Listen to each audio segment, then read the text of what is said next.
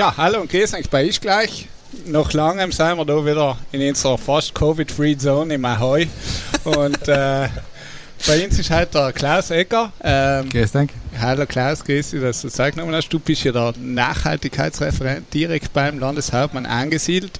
Aber viele kennen dich ja noch äh, aus Tätigkeiten davor. Also ich meine, du machst ja brutal viel. Äh, ich weiß gar nicht, ob du dich erinnerst, aber äh, ich habe einmal die Ehre gehabt, bei dir einen Moderationsworkshop zu besuchen. Ist Ich lang her. Man sieht oft Hat doch nicht viel gebracht. Ich wollte gerade sagen, man- oft einmal nutzt der beste Lehrmeister nichts. Oder, oder war einfach schlecht.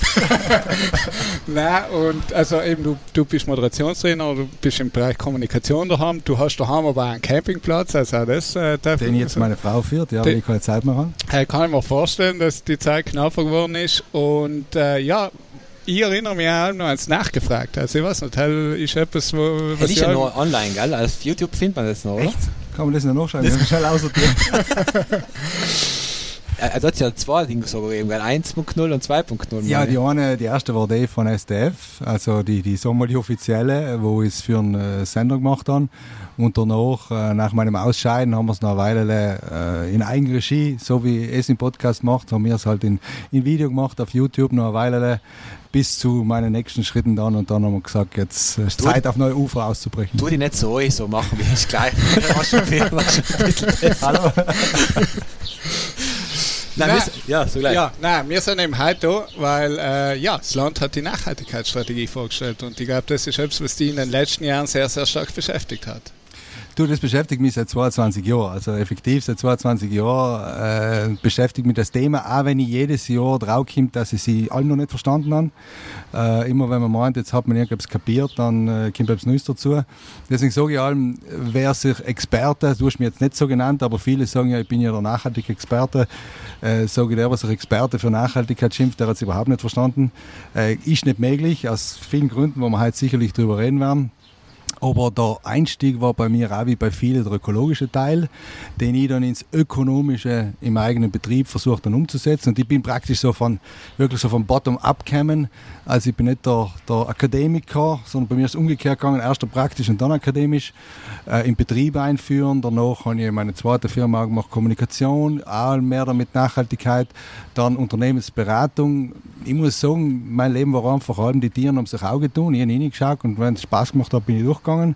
Und somit hat sich das von Zeit zu Zeit allerweil mehr, ja, würde ich mal sagen, professionalisiert. Bis zu dem Punkt, wo ich 2013 dann auch direkt äh, fürs Terra-Institut äh, als Nachhaltigkeitsberater für Unternehmen irgendwo in der Richtung gearbeitet habe und somit war auch der, der, der langsame Ausstieg aus einem eigenen Betrieb daheim gezeichnet. So war effektiv da mit 2013 bis zu dem Schritt jetzt 2019, wo das, äh, die Idee, das Angebot sagen wir mal von Landeshauptmann kam, äh, dieses Projekt zu beginnen und dann eben diesen Schritt umzugehen. Wie lange warst du beim Terra-Institut? Äh, 2013, also nachdem äh, ich äh, die Wahl nicht gewonnen habe, die Landtagswahlen, Ja, genau. in Tag drauf hat mir der Günther einfach umgerufen, weil er hat mich schon davor gefragt. Und ich habe gesagt, Günther, ich mache normalerweise eine Hochzeit nach der anderen, äh, deswegen bitte nicht da. Und den Tag, nein, am Sonntag hat er mich schon umgerufen und hat gesagt, du Klaus, die Wolle ist schon nicht gewonnen, jetzt kommst du zu uns. Gell? und ja, das war dann eben 2013 im Herbst äh, bis äh, 2019 im Frühjahr, genau. Ja. Was macht das Terra-Institut oder was hast du dort? Was war dort deine Aufgabe? Also das TER-Institut macht Nachhaltigkeitsberatung mit Schwerpunkt auf Unternehmen, also effektiv äh, für sagen wir mal, die Wirtschaft mit der Mission äh, weltweit wirklich diese Nachhaltigkeitswende hinzukriegen. Ian Sam ein bisschen die Bereiche übernommen Tourismus, weil ja da herkommt, dann hat es auch ähm, Sinn gemacht. Auch die Bereiche, wenn es um Prozessentwicklung gegangen ist, Kommunikation, weil diesen Teil ja schon ja seit 2007 mache, Prozessbegleitung von Gruppen, Change-Prozesse in der Richtung und so ist das wieder zusammengegangen und habe mich dann auch noch äh, spezialisiert auf das ganze Thema Klimaneutralität. Also das war dann nochmal ein Schwerpunkt seit 2015 wo ich dann geholfen habe, das Klimaneutralitätsbündnis äh, in Südtirol aufzubauen, das aus Vorarlberg gekommen ist. Äh, und das waren so meine drei Hauptbereiche, kann man sagen. Ja.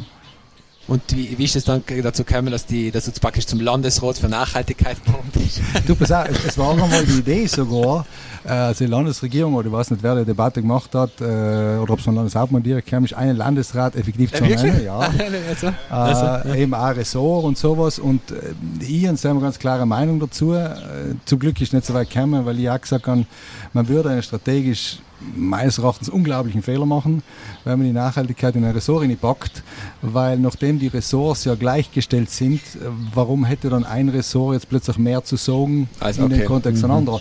Man sieht es im restlichen Italien genau diese Schwierigkeit, dass die Nachhaltigkeit allem beim äh, Ministerio dell'Ambiente mhm. umgesiedelt ist, Umwelt könnte man sagen, ja, ist vielleicht eine Hauptpriorität. Ja. Aber das Problem ist halt, dass die dann damit kämpfen, wenn sie im Wirtschaftsministerium oder in einem anderen etwas sagen müssen und nach dem Motto, das müssen wir machen, dann sagt halt dran, du, äh, du hast mir jetzt nichts zu sagen, äh, das mache ich jetzt wie ich meine.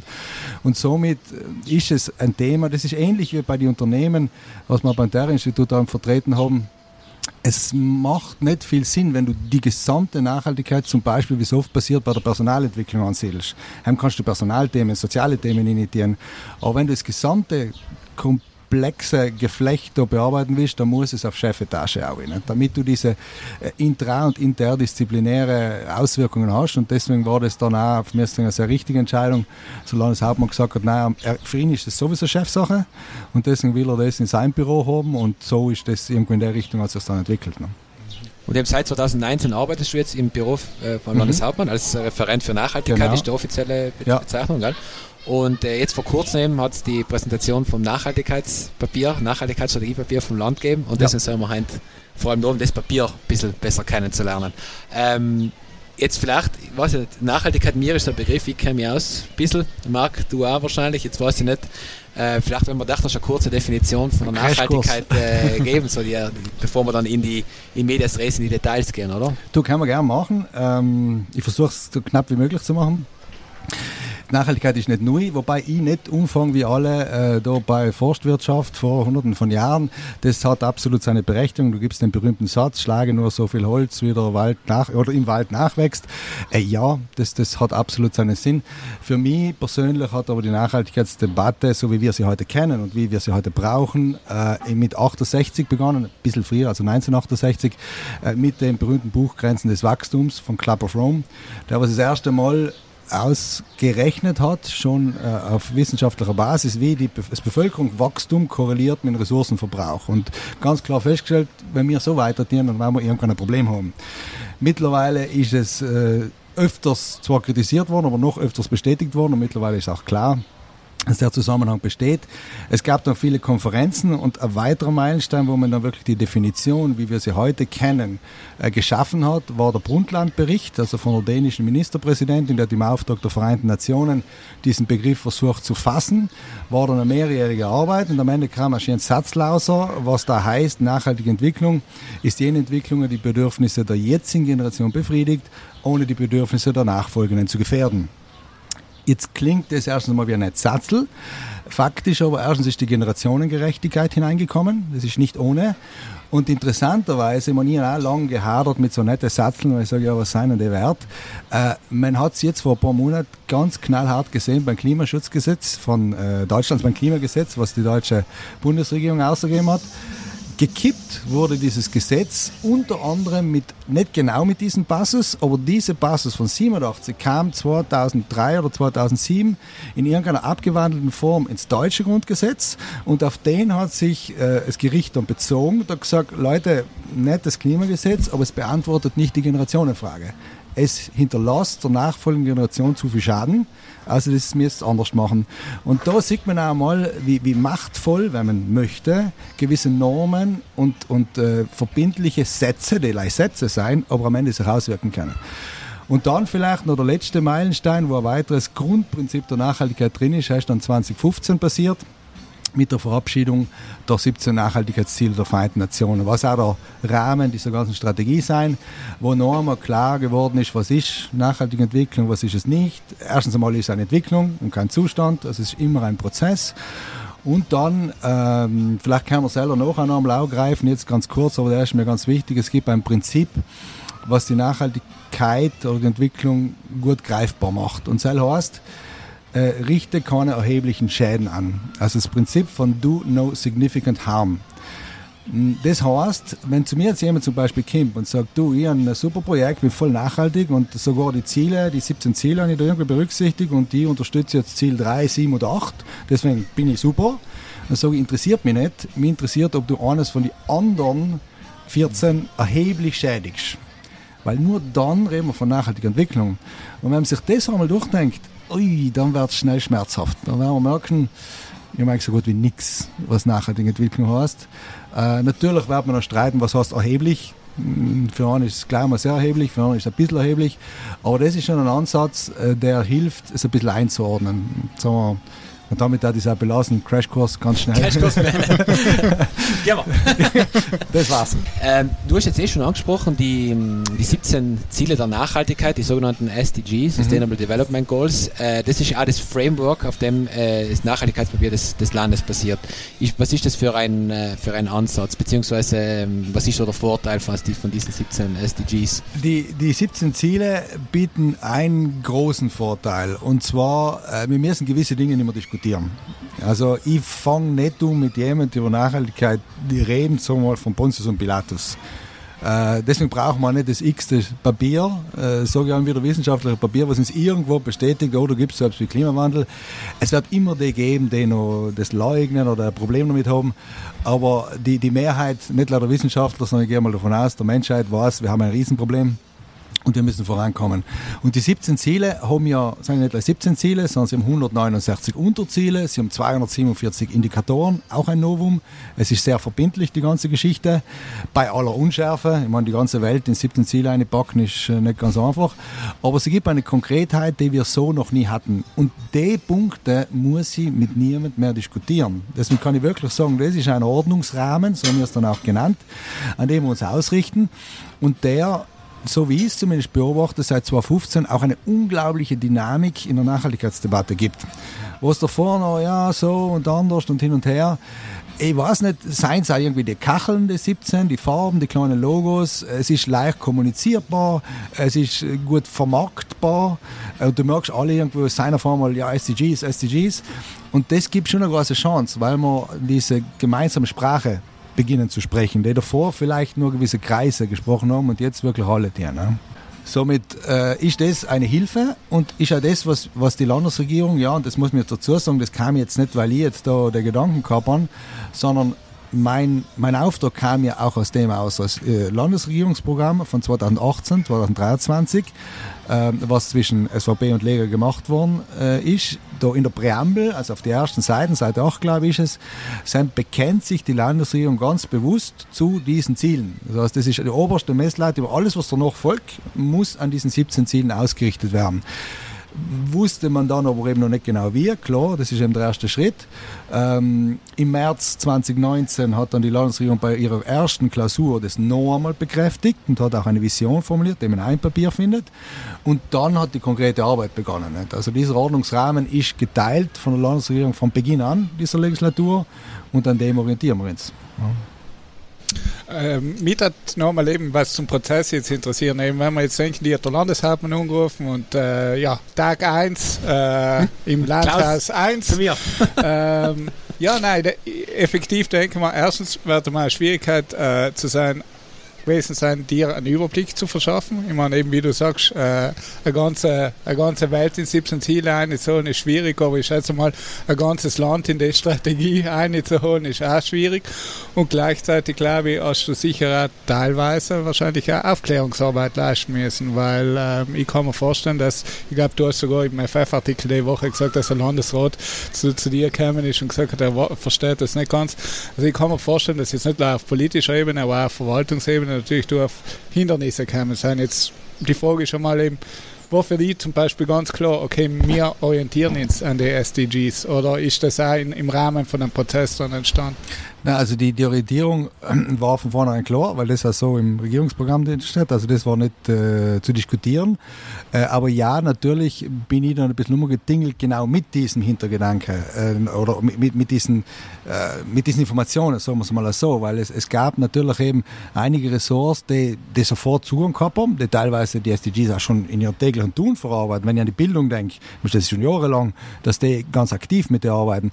Und andere äh, haben nicht bewusst damit gearbeitet. Sagen wir es mal so. Die, die Sanität zum Beispiel, war ein gutes, gutes Beispiel, äh, wo, wo sie mir gefragt haben, ja, mm, ist, was ist jetzt Nachhaltigkeit in der Sanität? Nicht?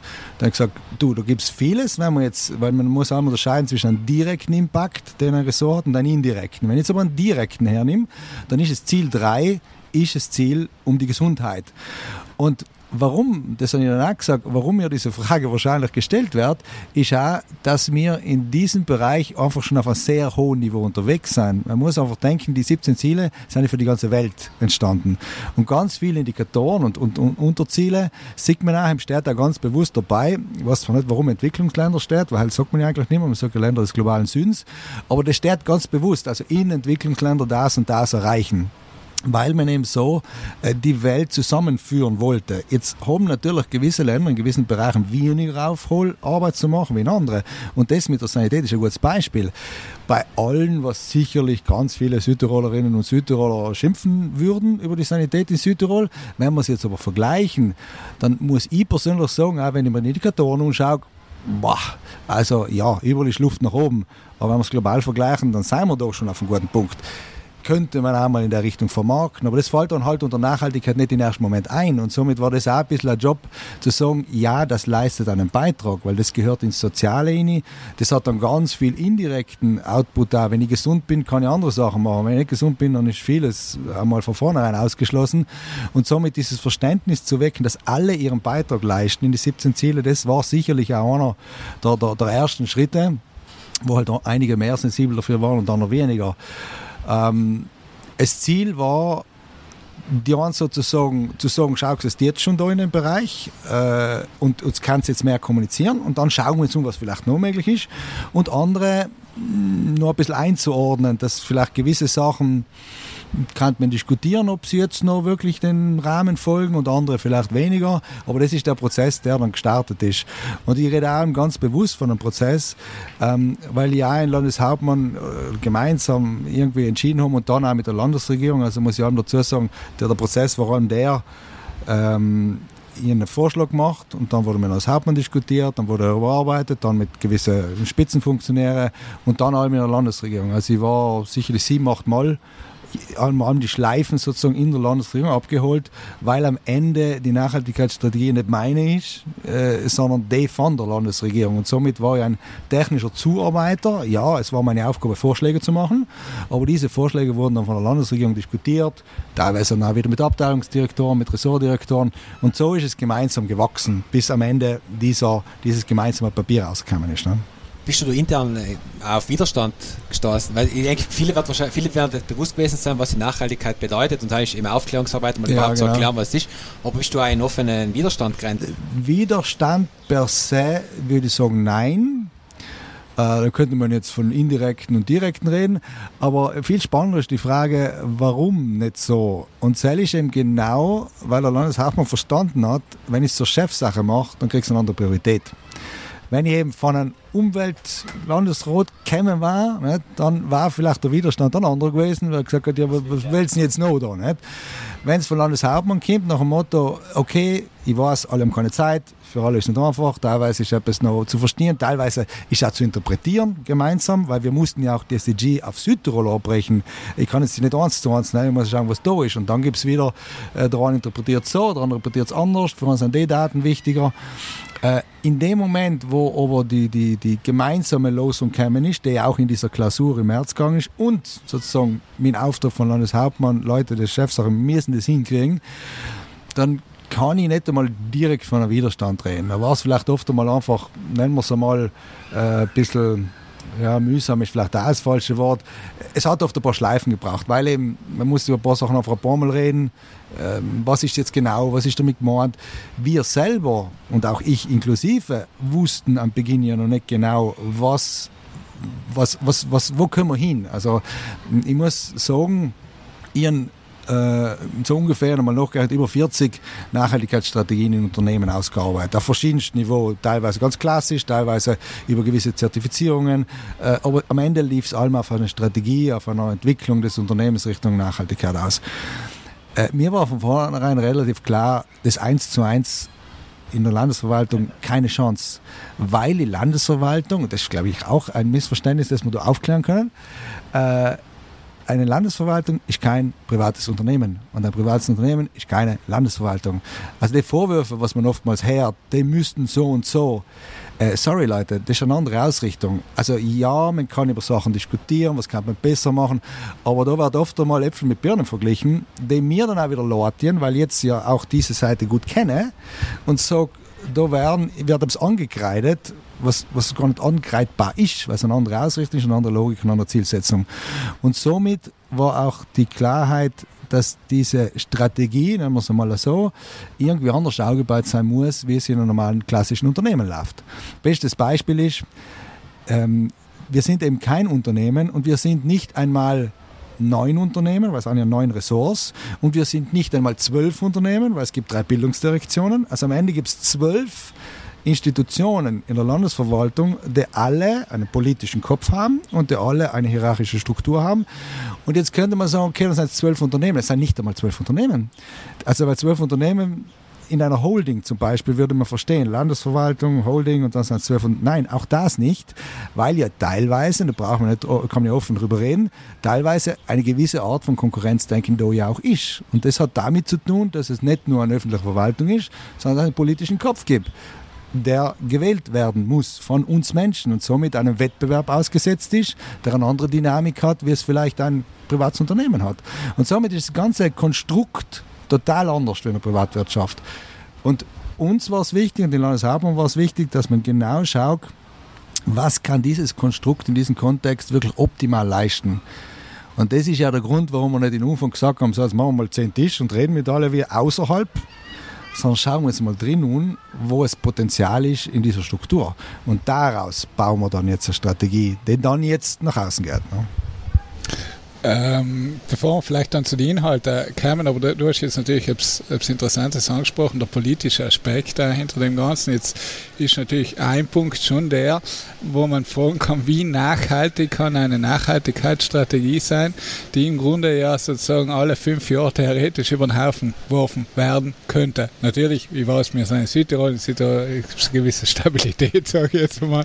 Aber, aber an und für sich ist das, glaube ich, natürlich schon ein Punkt, dass eben, wie du richtig sagst, bei einer Landesverwaltung werden natürlich äh, dementsprechend die Köpfe dann äh, getauscht und dementsprechend wird es einfach schwierig sein, da eine Strategie ähm, aufzustellen auf längere Sicht. Äh, Siegel teilweise so, äh, weil auch dieser Aspekt mitgedacht worden ist.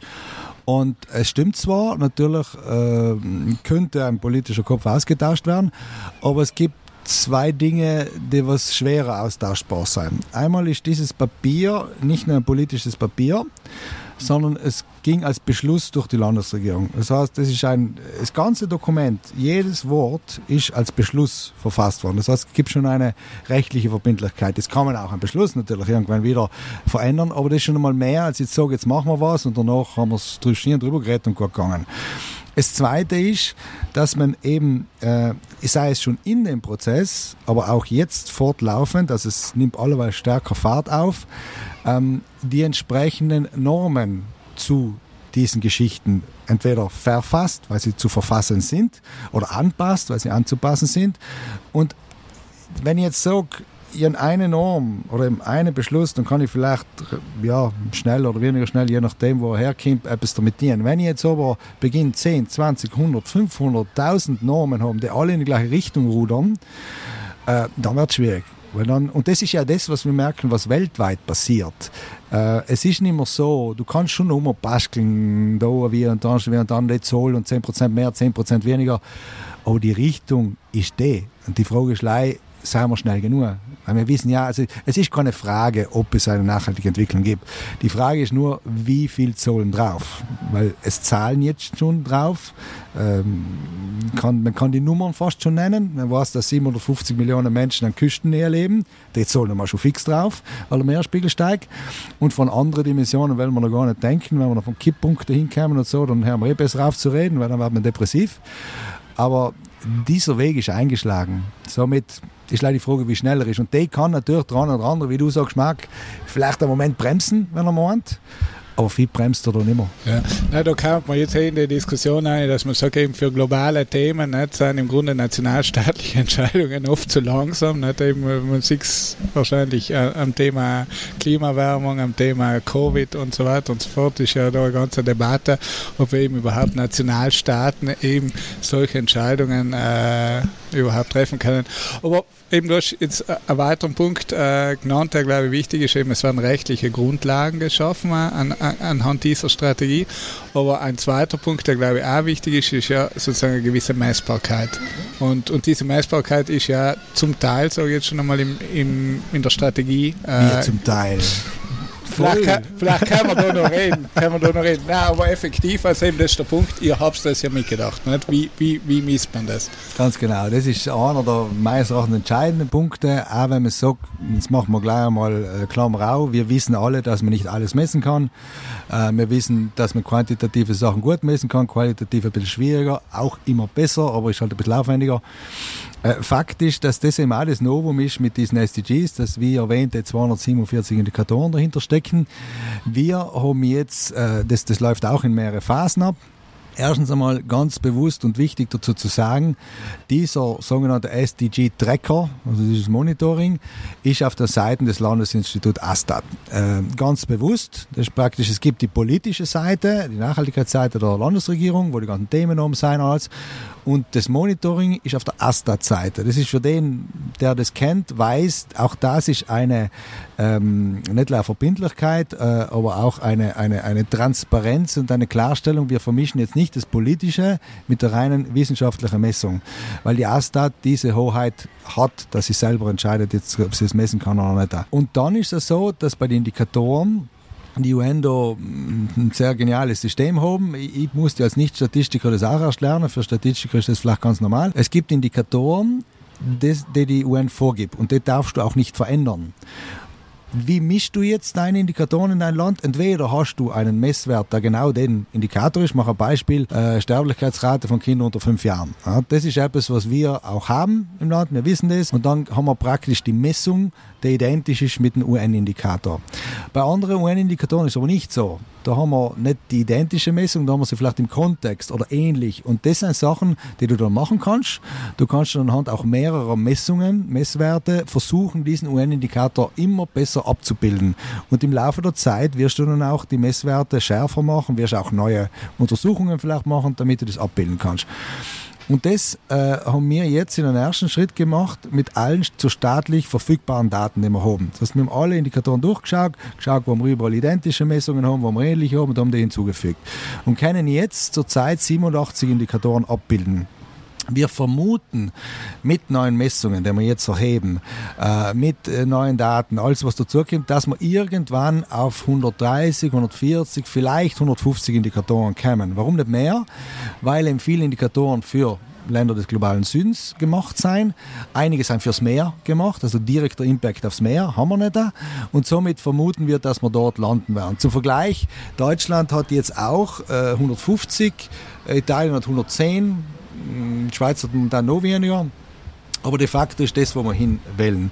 Und das ist etwas, was wir in der ersten Phase eben jetzt Astat intern gemacht haben. Und jetzt gerade diesen Sommer mit allen Abteilungen des Landes mache ich Workshops wo wir genau schauen, wo kann man noch Daten herholen, wo kann man in ergänzenden Bereichen, dass wir immer ein besseres Bild bekommen von der nachhaltigen Entwicklung. Und das machen ja alle Länder so. Jetzt regional, meines Wissens, vielleicht ist es mittlerweile gegangen, aber als ich vor einem Jahr recherchiert habe, gab es auf europäischer Ebene kein, kein Land, also Region oder so der das ähnlich macht. Die Staaten müssen das ja schon seit 2015 machen, also auch mit Verpflichtung äh, von den SDGs. Ein Land, eine Region müsste es nicht machen. Wir haben es bewusst beschlossen. Und irgendwann äh, auf der Webseite von Astat sieht man dann äh, den Vergleich zu Italien. Irgendwann wird dort Österreich aufscheinen, irgendwann wird Deutschland aufscheinen, weil eben alle beginnen mit den gleichen Zollen zu messen. Und das ist schon, glaube ich, auch ein Novum, was vielleicht so ein bisschen einen Wettbewerbscharakter hervorruft, den wir dringend brauchen, ne? weil jeder will ja dann besser sein als der andere. Ne? Ja, das, das Gamification praktisch danach. Genau. Äh, der Marc hat es auch schon eben angesprochen. Einmal ist die, die Änderung sagen wir, des politischen Willens, des, des politischen Windes. Du hast gesagt, es wird, äh, du siehst sehr positiv, aber nicht so problematisch. Äh, jetzt Monitoring, haben wir gesagt, ist auch wichtig. Was mich jetzt aber interessiert ist, okay, jetzt machen wir das Monitoring. Wir wissen, wir haben nicht mehr so viel Zeit. Äh, was ist jetzt, wenn wir sehen, äh, durchs Monitoring insbesondere, es geht komplett in die falsche Richtung. Wir sind nicht so schnell, wie wir auch wieder planen auf der, glaub, letzten oder vorletzten Seite vom Papier vor. Es gibt schon recht konkrete äh, Maßnahmen, aber was passiert, wenn wir jetzt nicht dran halten? Ich sage leider nicht, äh, Thema Lichtverschmutzung, weil es ja mein, ein bisschen mein Steckenpferd ist ja.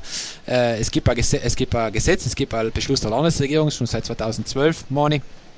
Äh, und wenn sich die Gemeinden aber an dieser äh, an diesem Gesetz geht, nicht halten, passiert halt auch nichts. Äh, es, es, bleibt sanktionslos, also ein bisschen ohne, ohne so Schärfe oder ohne, ohne Biss. Nicht? Ähm, wie schaut es denn da aus? Also ich bin überzeugt, dass man ganz, ganz vieles finden, wo man jetzt das Gleiche hernehmen kann. Äh, ich ich mache jetzt einen Vergleich äh, mit, ja, vielleicht ist es zu philosophisch, so sage es mir danach, dass ich konkreter werden soll.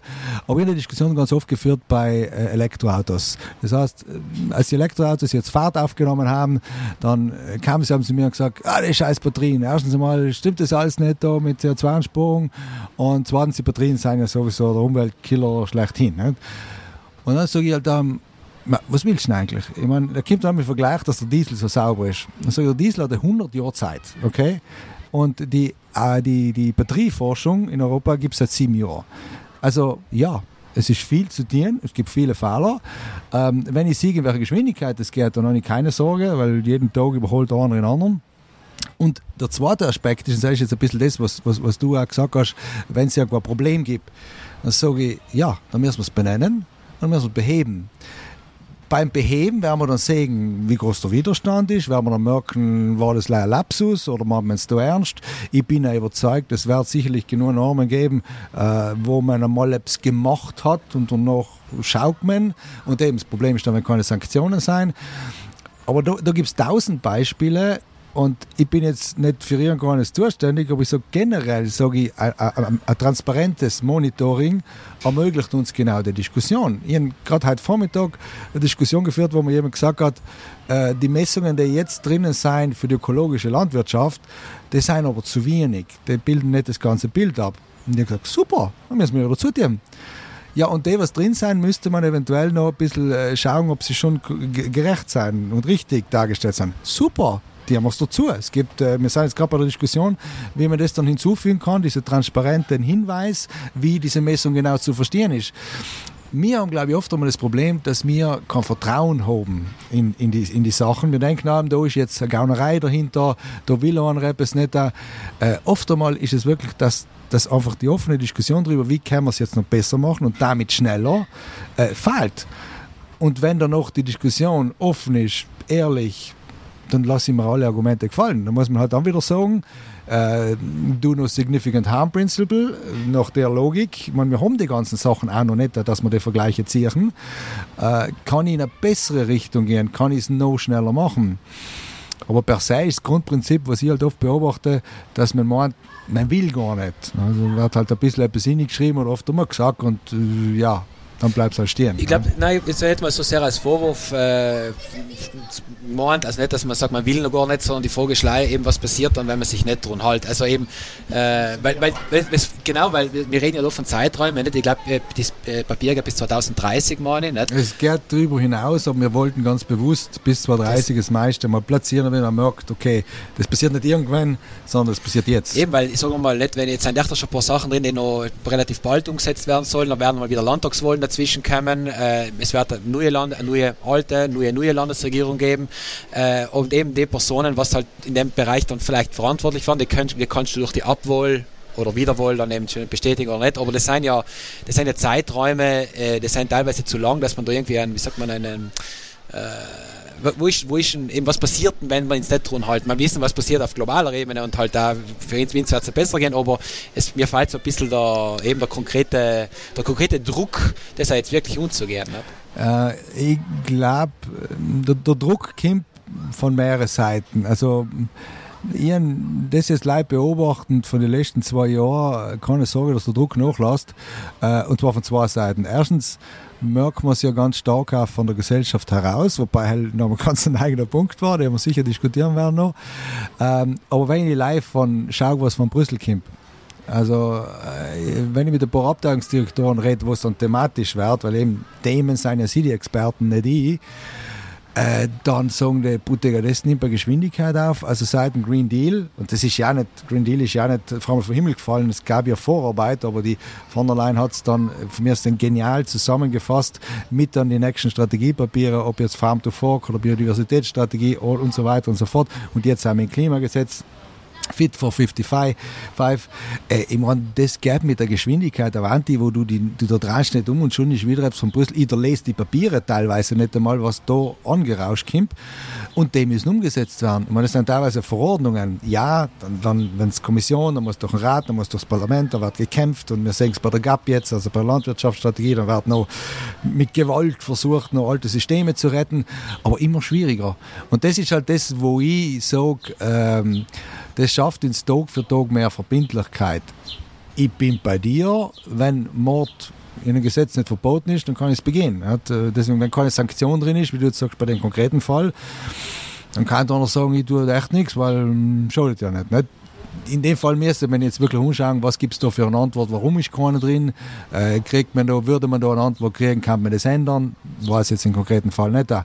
Aber prinzipiell und generell äh, der Druck ist von mir immens. Also auch auf die Verwaltung und auch auf die Politik, was da von oben und unten kommt, du weißt teilweise nicht, wie die, wie du es nicht, wie du es kannst noch schneller machen. Nicht? Aber es ist halt so, wir haben 50 Jahre geschlafen, äh, jetzt äh, müssen wir mal schauen, wie wir es darauf haben. Jetzt hast du von Druck von oben geredet, jetzt kann man nämlich äh, kann man kurz von, von Druck von, von unten reden, nicht? oder? Weil uns ist ja Darf die, ich noch ja, vielleicht ganz kurz etwas sagen, weil, weil es jetzt auch von Druck redet und so und, und äh, ich, ich glaube einfach auch, ich meine, ich glaube, haben wir jetzt bewusst, um die Strategie wirklich äh, umzusetzen, braucht es einfach auch gewisse Strukturänderungen, strukturelle Änderungen, um wirklich so eine Klimaerwärmung aufzuhalten auch und alles. Nicht? Deswegen glaube ich, ähm, was wir brauchen, ist natürlich auch nicht leider Druck, sondern Emotion, um die Leute wirklich mitzunehmen. Nicht? Weil ich glaube, es ist für alle klar, dass unser Wohlstand irgendwann einmal ein Limit haben muss, weil sonst, sonst hört es nicht auf. Nicht? Ich glaube, der Wohlstand muss limitiert werden, dass wir es schaffen, gewisse Ziele zu erreichen. Effektiv sind wir wahrscheinlich schon zu spät tun, um, um das alles zu schaffen. Und deswegen, wo ich das so durchgelesen habe und wenn ich auch durch den Green Deal zitiert habe, habe ich auch durchgelesen, im Grunde ist das alles gutes Storytelling natürlich, was sich da in, in der Strategie äh, äh, äh ja, wiederfindet. Und ich glaube, es braucht es auch. Aber auf, auf, was ich kommen will, eben, ist, ist genau das, inwieweit kann ein Land wie Südtirol, ähm, das ja eben sich als autonome Provinz haben, natürlich ja zu Recht äh, groß äh, präsentiert und vor allem auch diese Autonomie, dieser Minderheitenschutz, natürlich, ich meine, ich weiß es selber, äh, eben anders dieser Elemente in unserem Storytelling ist, kann da nicht an gleicher Ebene auch die Nachhaltigkeit stehen, weil wir ja genau so viel, so viel Entscheidungsgewalt haben in vielen Bereichen, wo eben andere Regionen überhaupt nicht mitreden können. Deswegen können wir nicht ähm, ein neues Südtiroler Storytelling äh, entwickeln oder eine neue Brand, wo wir sagen, neben unserer Autonomie ist auch wir sein das nach, die nachhaltige Region Europas. Ähm, ich, ich überlege jetzt gerade, wie ich das jetzt sagen kann, weil das, was du jetzt beschrieben hast, äh, hätte jetzt kein Landeshauptmann da hucken. Weil er äh, in jeder seiner Rede jetzt oft, ich, ich tue selber dann oft schlucken, muss ich sagen, aber er hat die Vision, er hat, er hat die Kraft und er glaubt mit, mit jeder Faser seiner Seele und, und, und Körper drin.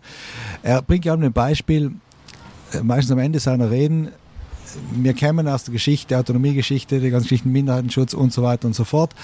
Und der Landesadler, bringt er an das Beispiel, steht äh, für diese Themen.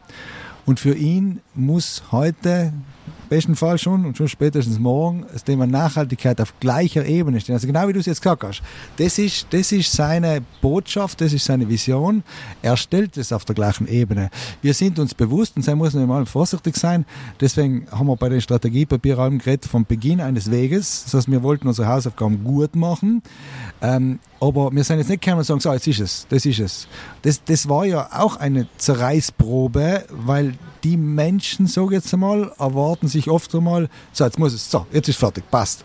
Und nein, es ist erstens einmal ist nie fertig, sondern wir müssen mal sauber diesen Weg gehen, damit wir irgendwann an einer Art Fertigkeit denken können. Aber mit dieser Prämisse, du jetzt gesagt hast, dass in jedem Bereich muss das inne und schon leid, dass jedes Ressort sich das auf die Fahnen geschrieben hat, dass wir den Ordnungsrahmen über die ganze Landesregierung gelegt haben. Das ist genau das. Wir haben vor zwei Jahren hat dem eine Sanität hat ihren Job gemacht und wenn jemand gefragt hat, du, was hat es mit Nachhaltigkeit zu tun, dann sagt man, keine Ahnung, weil vielleicht denken sie an Müll. Äh, jetzt sagen sie, na, wir tragen einen, wir machen einen Beitrag zu diesen 17 Zielen und gemeinsam bringen wir das Schiff vorwärts und mit der Botschaft von Landeshauptmann ganz oben. Stichwort Emotion, weil das war jetzt ja ein bisschen, was du jetzt gesagt hast, äh, das, das ist ja etwas, was eine Emotion auslösen soll. Da tue ich mich hart. Ähm, jede Veränderung, egal welche, startet mit einer Emotion und der hat einen ganz klaren Namen. Das ist Betroffenheit. Der kann klein sein, der kann groß sein. Wenn ich betroffen bin, dann denke ich drüber nach, ob ich morgen etwas anderes tun soll. Ich muss den Körper leider ganz ehrlich sagen, ich kenne ganz, ganz viele Menschen, die nicht betroffen sein. Und jetzt rede ich, jetzt bin ich weg von der Landesverwaltung, jetzt rede ich wirklich draußen, jetzt kommen wir zur Gesellschaft und sage, okay Leute, äh, was ist los? Und dann, dann frage ich mich oft, ist es zu wenig Wissen? Tue ich mich hart, weil ich denke, seitdem es Internet gibt, ja, kann ich eigentlich alles äh, nachschlagen. Ist es äh, vielleicht auch eine Überforderung? Es ist zu viel, es ist zu groß, es ist Klima, die Welt geht unter und die Menschen sterben alle. Das kann einen Angst machen und sagen, du beschäftige mich nicht damit. Oder ist es einfach, weil man selber genug Themen hat. Du, wenn ich nicht weiß, wie meine Miete zahlen soll, äh, dann kannst du mal gern kommen und sagen, denke mal, philosophieren wir mal über Nachhaltigkeit. Das heißt, ich bin der Meinung, wir waren at 10 Prozent, jetzt soll ich jetzt nicht empirisch getestet, aber 10 Prozent werden wir allem haben, die was für etwas brennen, die sind betroffen, die werden tieren. Dann werden wir 10 Prozent haben, die total dagegen arbeiten, weil sie vielleicht schauen, dass, sehen, dass ihre Fälle wegschwimmen. Aber der Rest, und ob das jetzt 50, 60, 70 oder 80 Prozent sein, wird mitschwimmen und wird da vielleicht nichts dagegen haben. Aber dass der aussteht und, und Gas gibt, vielleicht ändert sich das bei den Jungen, Fridays for Future, hoffentlich. Aber meine Generation, Enkelgeneration, das ist eh die gleiche, ich tue mir da ein bisschen hart. Deswegen, deswegen bin ich an der, der sagt, mit den großen Visionen und den großen Emotionen, ja, es braucht Storytelling, ja, müssen wir machen, aber wir müssen, wir müssen faktische, tägliche, schweißtreibende Schritt-für-Schritt-Arbeit machen. Und wenn ich noch tausend Schritte gemacht habe, dann drehe ich mich um und sage, Porzellan, jetzt ist es gegangen. Aber wenn ich auf den einen großen Schritt warte, ne, ich, das braucht es schon auch brauchen, aber das ist nicht mein Job. Ich, ich kann das wahrscheinlich auch nicht gut und deswegen weiß aber, nicht. Ja, was, äh, was der Marc angesprochen hat, der war, schon, er war eigentlich schon eine coole Sache. Nicht so mal äh, Südtirol als Modellregion, weil man stellt sich ja gerade bei der, der Nachhaltigkeit, ich, ich sage jetzt auch nicht vermehrt, muss ich sagen, Klimakatastrophe und Biodiversitätsverlust im, im, im Hinterkopf. Äh, ja, sich, wer, wer, wenn nicht du? Ja, ja äh, da haben wir ja schon das Problem, dass man sich denkt, das ist eine globale Herausforderung nicht? und man steht vor diesem Riesenproblem, äh, menschgemachtes Problem und man, was soll jetzt da jeder Einzelne schon ausrichten und was soll ah, Südtirol im Großen und Ganzen ausrichten? Aber ich denke, es braucht vielleicht wirklich die mutige Region, was den ersten Schritt eben macht nicht? und wo du sagst, äh, an dem kann man uns orientieren, das, das ist ins Vorbild nicht? und nachdem es eigentlich eigentlich nicht gibt, so eine, eine ich glaube, vollständig nachhaltig wird es nirg nirgends geben in, de, in, dem Sinn, aber sagt, wir wollen das aber sein, wir wollen nicht sagen, wir wollen sagen, ah, dass es geht und dann wie es geht und Best Practices. Wir wollen Vorbild für die Welt sein. Nicht, ja, nicht, nicht, nicht, falsch verstehen, also ich bin schon der Meinung, ich bin allem, ich, ich versuche dann im Moment wieder äh, ich will jetzt nicht sagen, Boden der Tatsachen zu kommen, aber, aber auch sagen, eben, ich bin ein Fan von den tausend kleinen Schritten. Ähm, nur wenn man will, dann kann man das ja machen. Also, aber wir müssen erst unsere Hausaufgaben ja, machen. Aber, aber da, da, da tut man dann im Hart, weil man will ja halt schlecht reden. Aber jetzt, jetzt nehmen wir einmal CO2 her. Wir können auch gerne auf Biodiversität gehen, haben wir das Problem, dass uns teilweise Daten fallen. Wissen wir, teilweise sind sie da, teilweise nicht. Aber wenn wir jetzt CO2 hernehmen, nicht? dann muss ich allem schlucken, weil ich kann jetzt da voll für Südtirol reden. Anscheinend sind wir ja brutal schlecht in alles. Moment einmal, wir sind jetzt schon 2020 erst einmal haben wir die Ziele vom Klimaplan so gut wie erreicht. Nämlich 2011 drin stand, dass 2020 wir einen energetischen CO2-Fußabdruck, Achtung auf die Definitionen, von 4,0 haben. Jetzt haben wir 4,3. Also ich meine, das würde sagen, fast der Punkt. Okay, die, direkte Emission, ja, nicht? Ja, ja, eben, Äpfel mit Äpfel. Ja. Nein, nein, also das was, das, was als Ziel gelegt worden ist, ist erreicht. Dass man noch sagen kann, Moment, äh, es gibt noch die Graue und dann ist die Landwirtschaft nicht drin. Kann man gerne reden, absolut. Ähm, aber nur, wir haben Äpfel als Ziel umgeben und haben Äpfel erreicht. Und wenn du jetzt die Birnen willst, dann müssen wir über Birnen reden, okay. Aber das Ziel ist deswegen echt nicht falsch gegangen. Wenn ich jetzt sage, äh, was wir jetzt da gesetzt haben, jetzt muss ich fast meine Brillen aussetzen, weil jetzt zitiere ich vom Buch.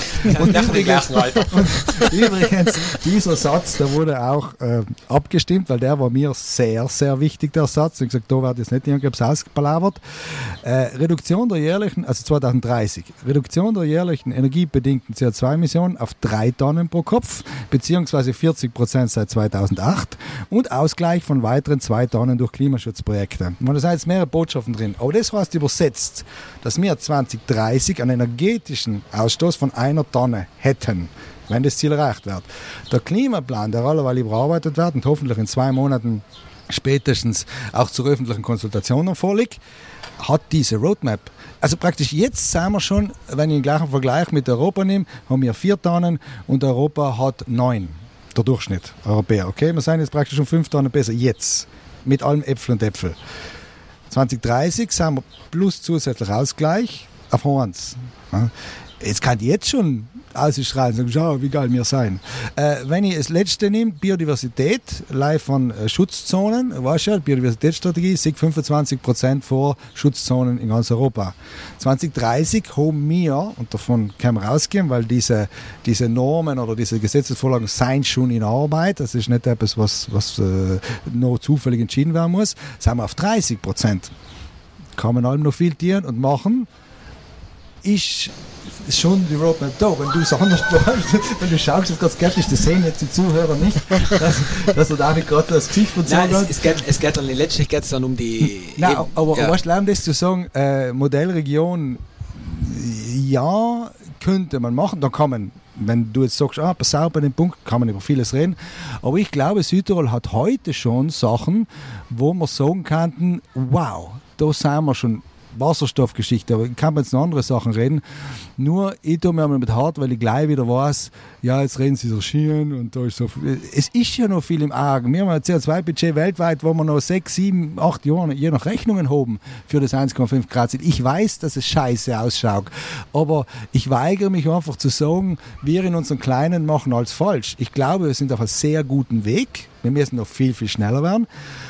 Und dann darf man, wie du sagst, nicht daran denken, dass wir halt 530.000 Leute sind von einigen Milliarden. Ja, aber, aber es wäre es wär ein Anreiz zu sagen, nicht, äh, es scheitert nicht an uns. Also was, also wir, wir, wir schaffen das äh, und wir kriegen, jetzt, wir kriegen alle äh, der, der Ding, ich, Entschuldigung, jetzt habe ich wieder ein blöder Vergleich, nicht, in der, in der bei den Mondmissionen, nicht in die 60er, späten 60 also in die 60er Jahre. Äh, Entschuldigung, welche Missionen? Mondmissionen. Mond, Mond, ah, Mond, Missionen. Mondlandungen. Bei den Mondlandungen. ja, nicht bei den Emissionen, bei den Mondmissionen. Ähm, da war, war, ja eine Frage, da haben ja 400.000 Leute mitgearbeitet, okay. dass, das, dass das zustande gekommen ist. Nicht? Und die Frage, warum so rein vom Management her, wie ist denn das? Wie ist denn das gegangen? Dass, das, dass alle Leute auf, auf Linie waren und jeder und die Einstellung war, von, also zu mir erzählt man sich das so, von jeder einzelnen dieser Personen, es scheitert nicht an mir. Ich kann nicht beeinflussen, was die anderen machen, aber ich mache das Bestmögliche, was ich machen kann und ich werde es perfekt machen. Und durch, dass, das, dass diese, dieses Prinzip sich durch alles durchgezogen hat, hat, ist zumindest die Behauptung, ist das auch gelungen. Nicht? Und die Frage ist, wenn man jetzt weltweit vor diesem Problem steht, es scheitert nicht an uns, es scheitert nicht an Südtirol. Du, ich bin, ich bin äh, also du sprichst mir aus der Seele. Ich meine, Ich vor zehn Jahren habe ich leider nicht den Absprung geschafft. Also vor zehn Jahren, als ich begonnen habe, die Nachhaltigkeit erstmal wirklich zu kapieren, vor glaube ich, keine Ahnung, was ich gemacht habe, dann habe ich gemerkt, schnell aussteigen. Weil du kannst Probleme kriegen mit dir selber, mit deinen Emotionen, mit deiner Sicht auf die Dinge, mit deiner Einstellung. Ich betrachte mich als äh, ja, äh, Possibilisten, nenne ich das. Ich war einmal Positivist, äh, dann wurde ich Possibilist, das heißt, ich suche mal auch Möglichkeiten. Äh, aber ich habe kurz einmal das Problem gehabt, dass ich depressiv werden kann, wenn ich sehe, was weltweit läuft und wie wenig wir sein.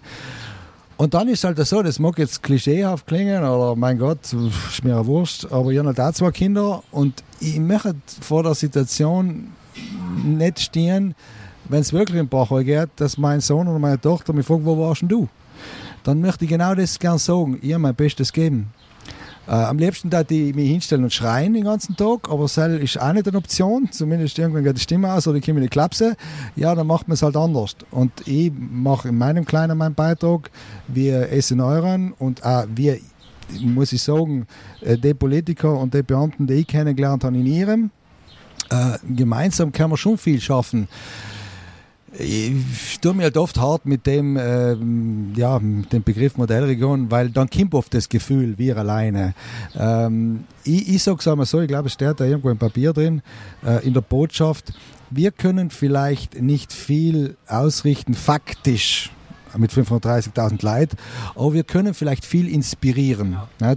Und das ist allem die Botschaft, die auch nicht kalkulierbar ist. Wie viel inspirieren wir? Und das hat mich in meiner ganzen Tätigkeit, seit 20 Jahren und speziell eben seit der halbe Zeit ungefähr, irgendwo am Leben gehalten, weil ich allen wieder auf Menschen getroffen bin, die auch wiederum inspirieren. Und, und irgendwann siehst du, da sind so viele, die probieren, die machen, die tieren. Und Fridays for Future, Greta war wow. Ich meine, das war der Wahnsinn, was da abgegangen ist. Äh, ein kleines Mädchen inspiriert die Welt. Das ist der Wahnsinn. Und deswegen, das hat er mir wieder Hoffnung gegeben. gesagt, nicht aufgeben, auch wenn es faktisch schwierig ausschaut, äh, jeder macht es einiges. Ne?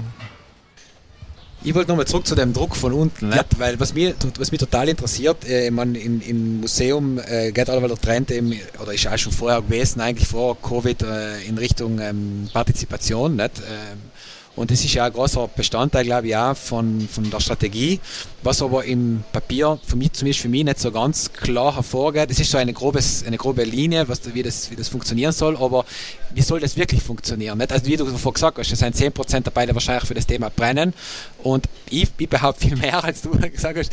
10% es sind wahrscheinlich viel, viel mehr, denen es einfach äh, eben entweder sogar wurscht ist, die sind interessiert, die andere Probleme haben äh, oder die einfach sagen, hinter mir die Sintflut, die haben keine Kinder, ich lasse es jetzt nochmal richtig krachen und alles andere ist mir gleich. Nicht?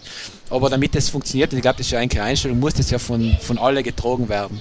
Und damit wird es jetzt partizipative Prozesse äh, starten. Was mich interessiert, was habt ihr da vor oder gibt es da schon konkrete äh, Ideen, was da in Zukunft passieren wird? Ja, also da gibt es äh, teils sehr konkrete, die in der, in der Ausarbeitung sein. Wir wählen ja mit dem ganzen partizipativen Prozess, also wir starten den Herbst mit so einer ersten Phase, ich nenne die die Pilotphase und dann nächstes Jahr startet die Serie. Deswegen jede gute Serie braucht einen guten Piloten und Serie heißt auch, dass sich jährlich wiederholt. Das ist eine der zwei Hauptsäulen der ganzen, äh, der, der ganzen Säule Partizipation und zwar, dass es jährlich passieren muss. Also wir machen nicht einmal eine Geschichte und dann ist vorbei. Und die zweite ist, okay, wie soll das passieren?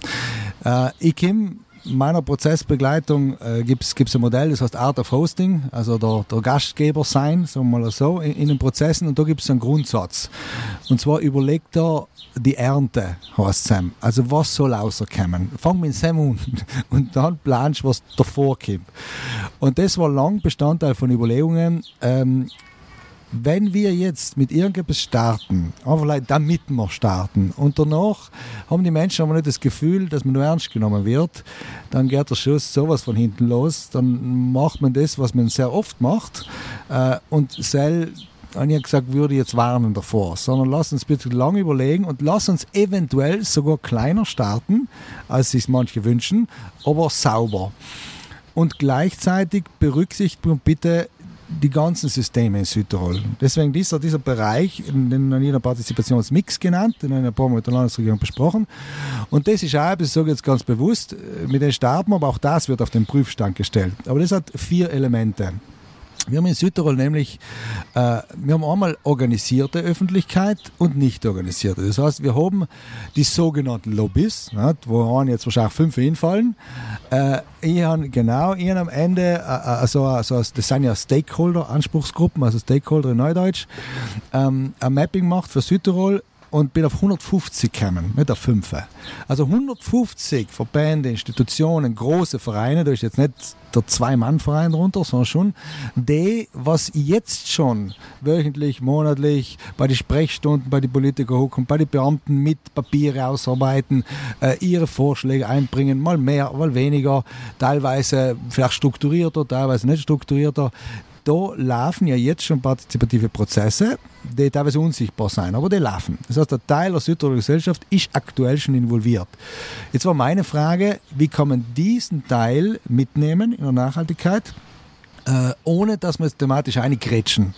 Weil wenn ich jetzt auch wieder komme und sage, jetzt gehe ich mit die Wirtschaftsstakeholder und rede jetzt, dann könnte der Wirtschaftslandesrat ganz bewusst sagen, Moment, äh, wie, was machst du doppelt oder was passiert da? Ne? Deswegen haben wir jetzt überlegt, ähm, was wir noch nächstes starten werden, dass wir die Stakeholder auf einer anderen Ebene einmal zusammenbringen möchten und zwar hauptsächlich äh, über eine Art, dass sie ja, wie soll ich das jetzt sagen, äh, die, die, gegenseitigen Bedürfnisse verstehen. Also das nennt man dann Beziehungsarbeit, Kulturarbeit, Dialogarbeit, sagen wir es mal so. Das auf der Ebene teilweise in Südtirol nicht stattfindet, weil wir allem thematische Dialoge haben. Aber übergreifend nach dem Motto, warum du Dachverband hast jetzt ein Problem und ich, ich setze mich jetzt wirklich damit auseinander, ähm, gibt es sehr wenig. Und das könnte ein Bereich sein, den man da angeht.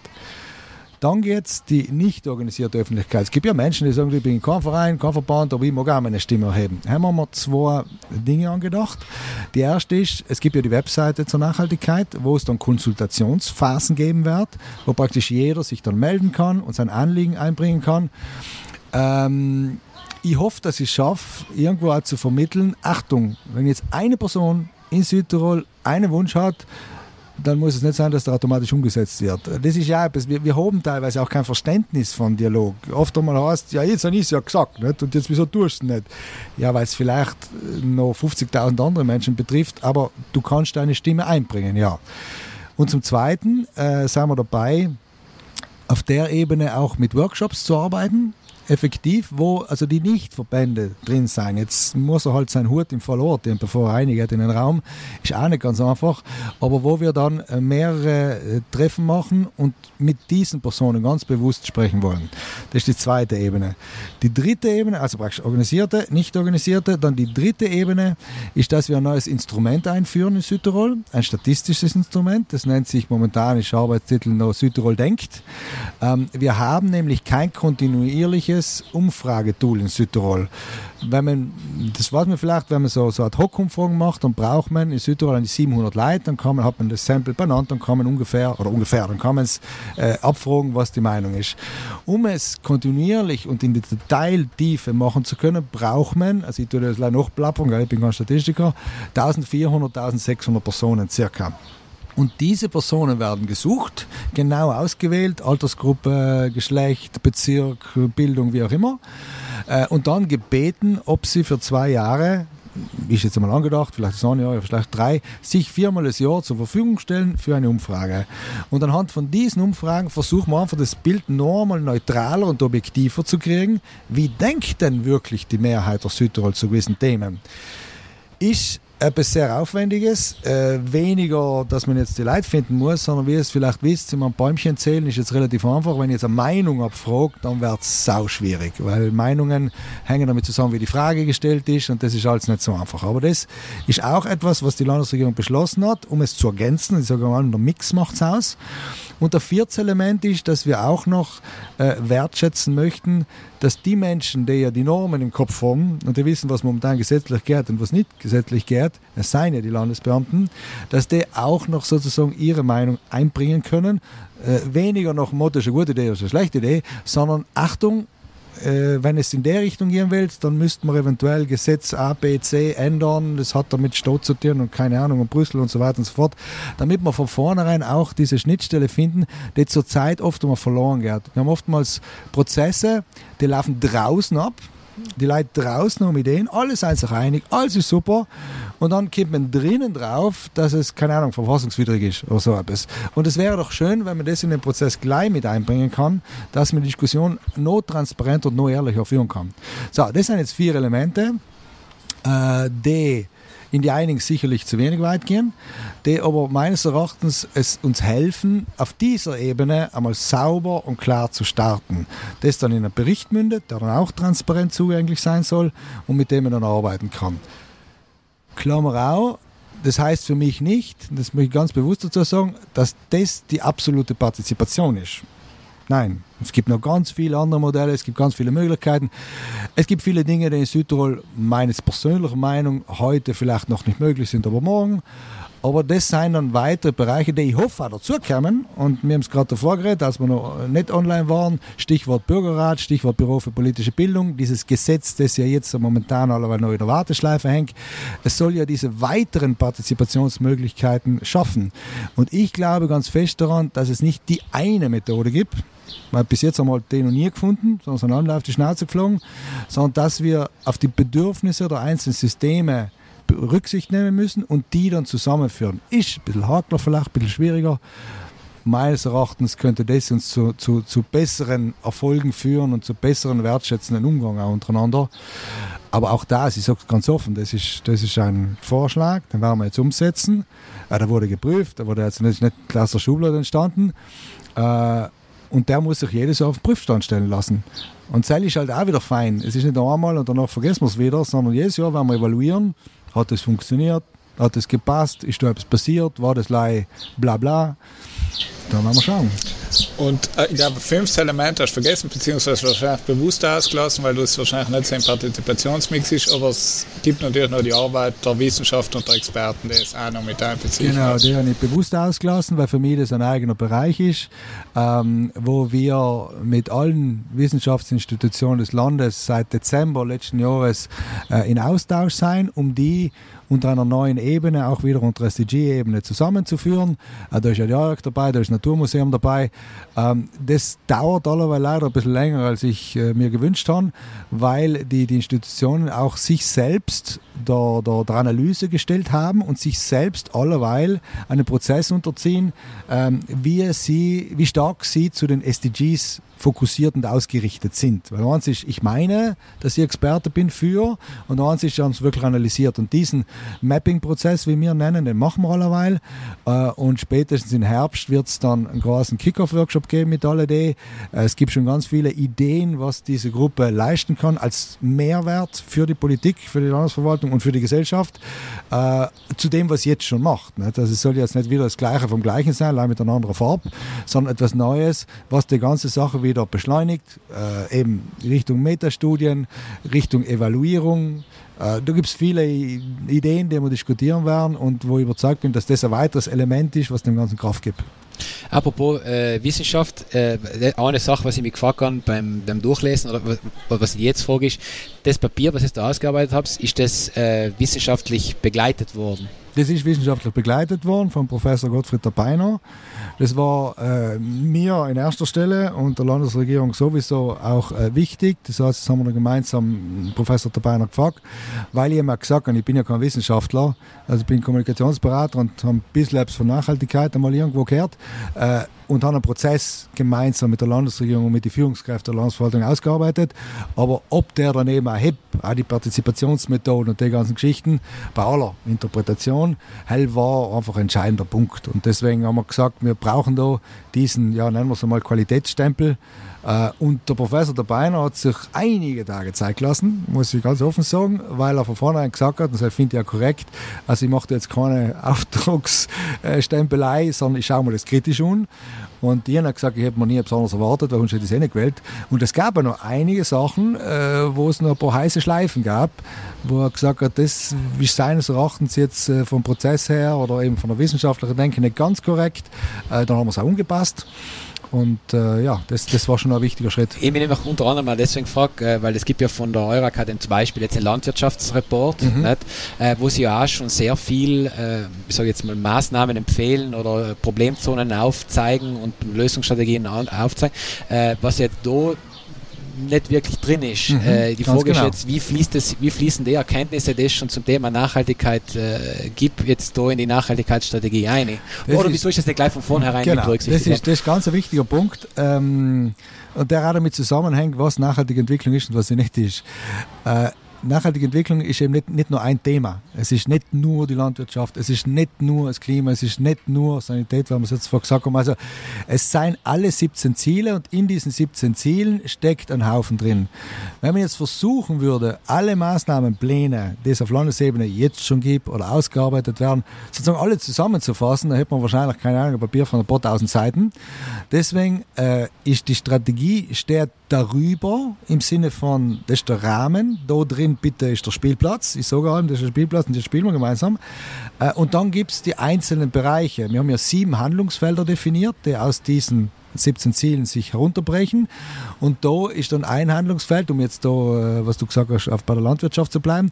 Die Landwirtschaft ist auch in mehreren Handlungsfeldern drin, aber sicherlich ganz stark im Handlungsfeld Naturraum und Artenvielfalt und im Handlungsfeld Verringerung der Treibhausgasemissionen.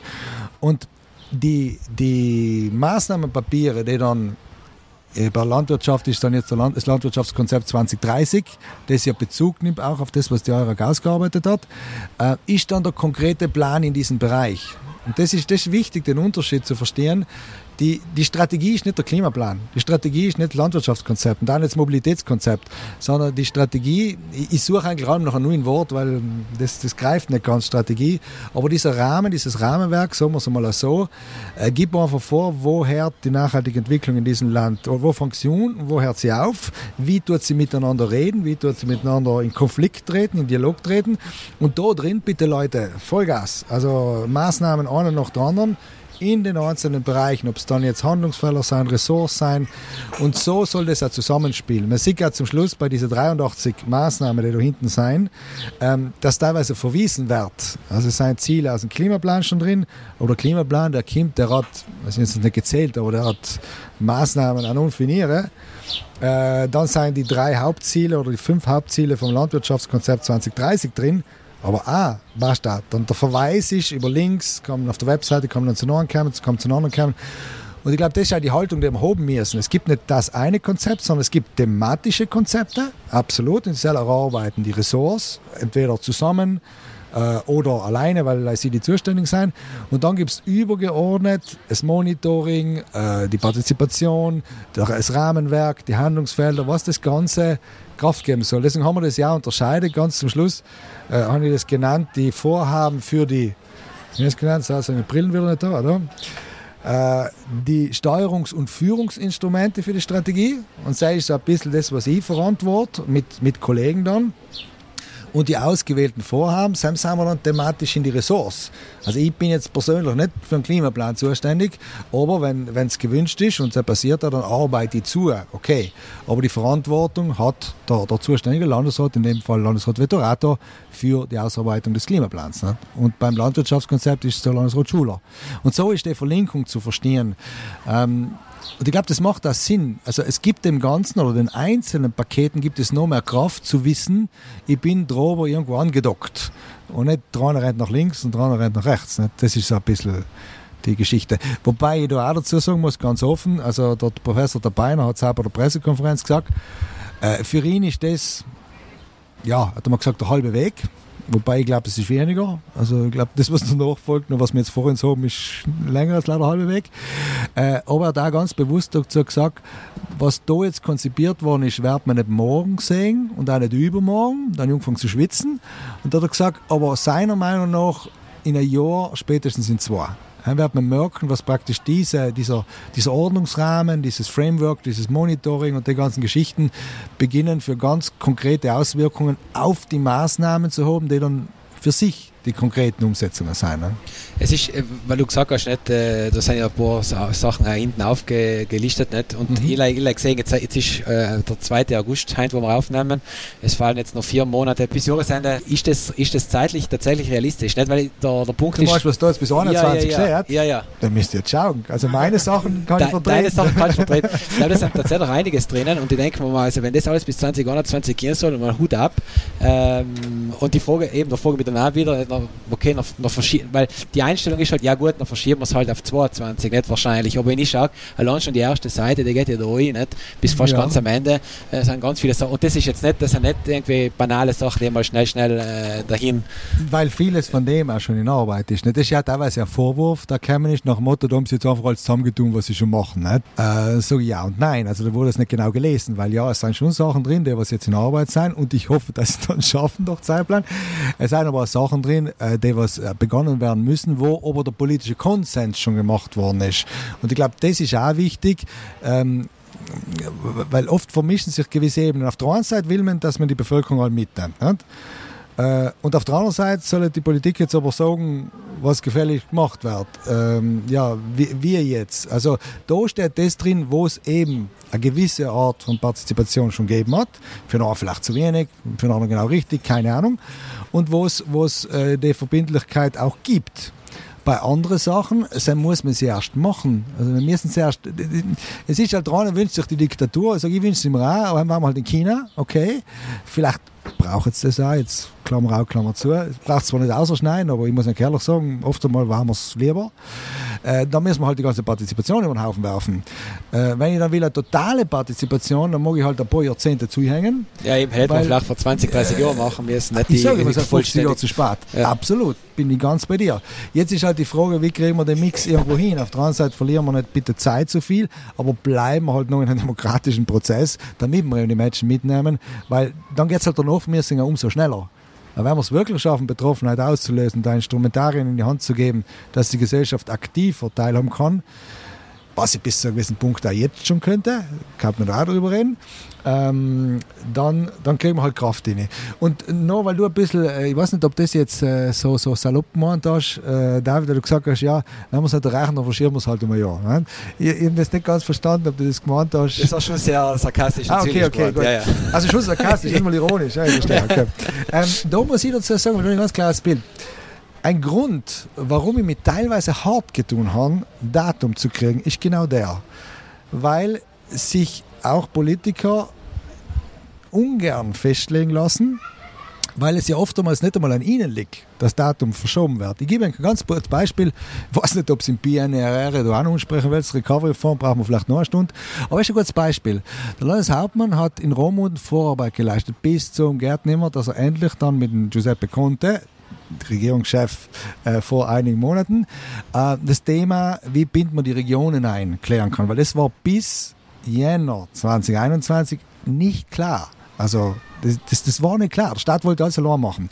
So haben die Regionen, der Landeshauptmann ist der Präsident von einer Regionenkonferenz, so weit Druck gemacht, dass endlich diese Aussprache gab. Es gab auch schon technische Vorarbeiten, Vorbereitungen und der war am äh, 26. oder 28. Jänner um 15 Uhr mit Ministerpräsident. Am gleichen Tag um 12 Uhr ist der Ministerpräsident zurückgetreten.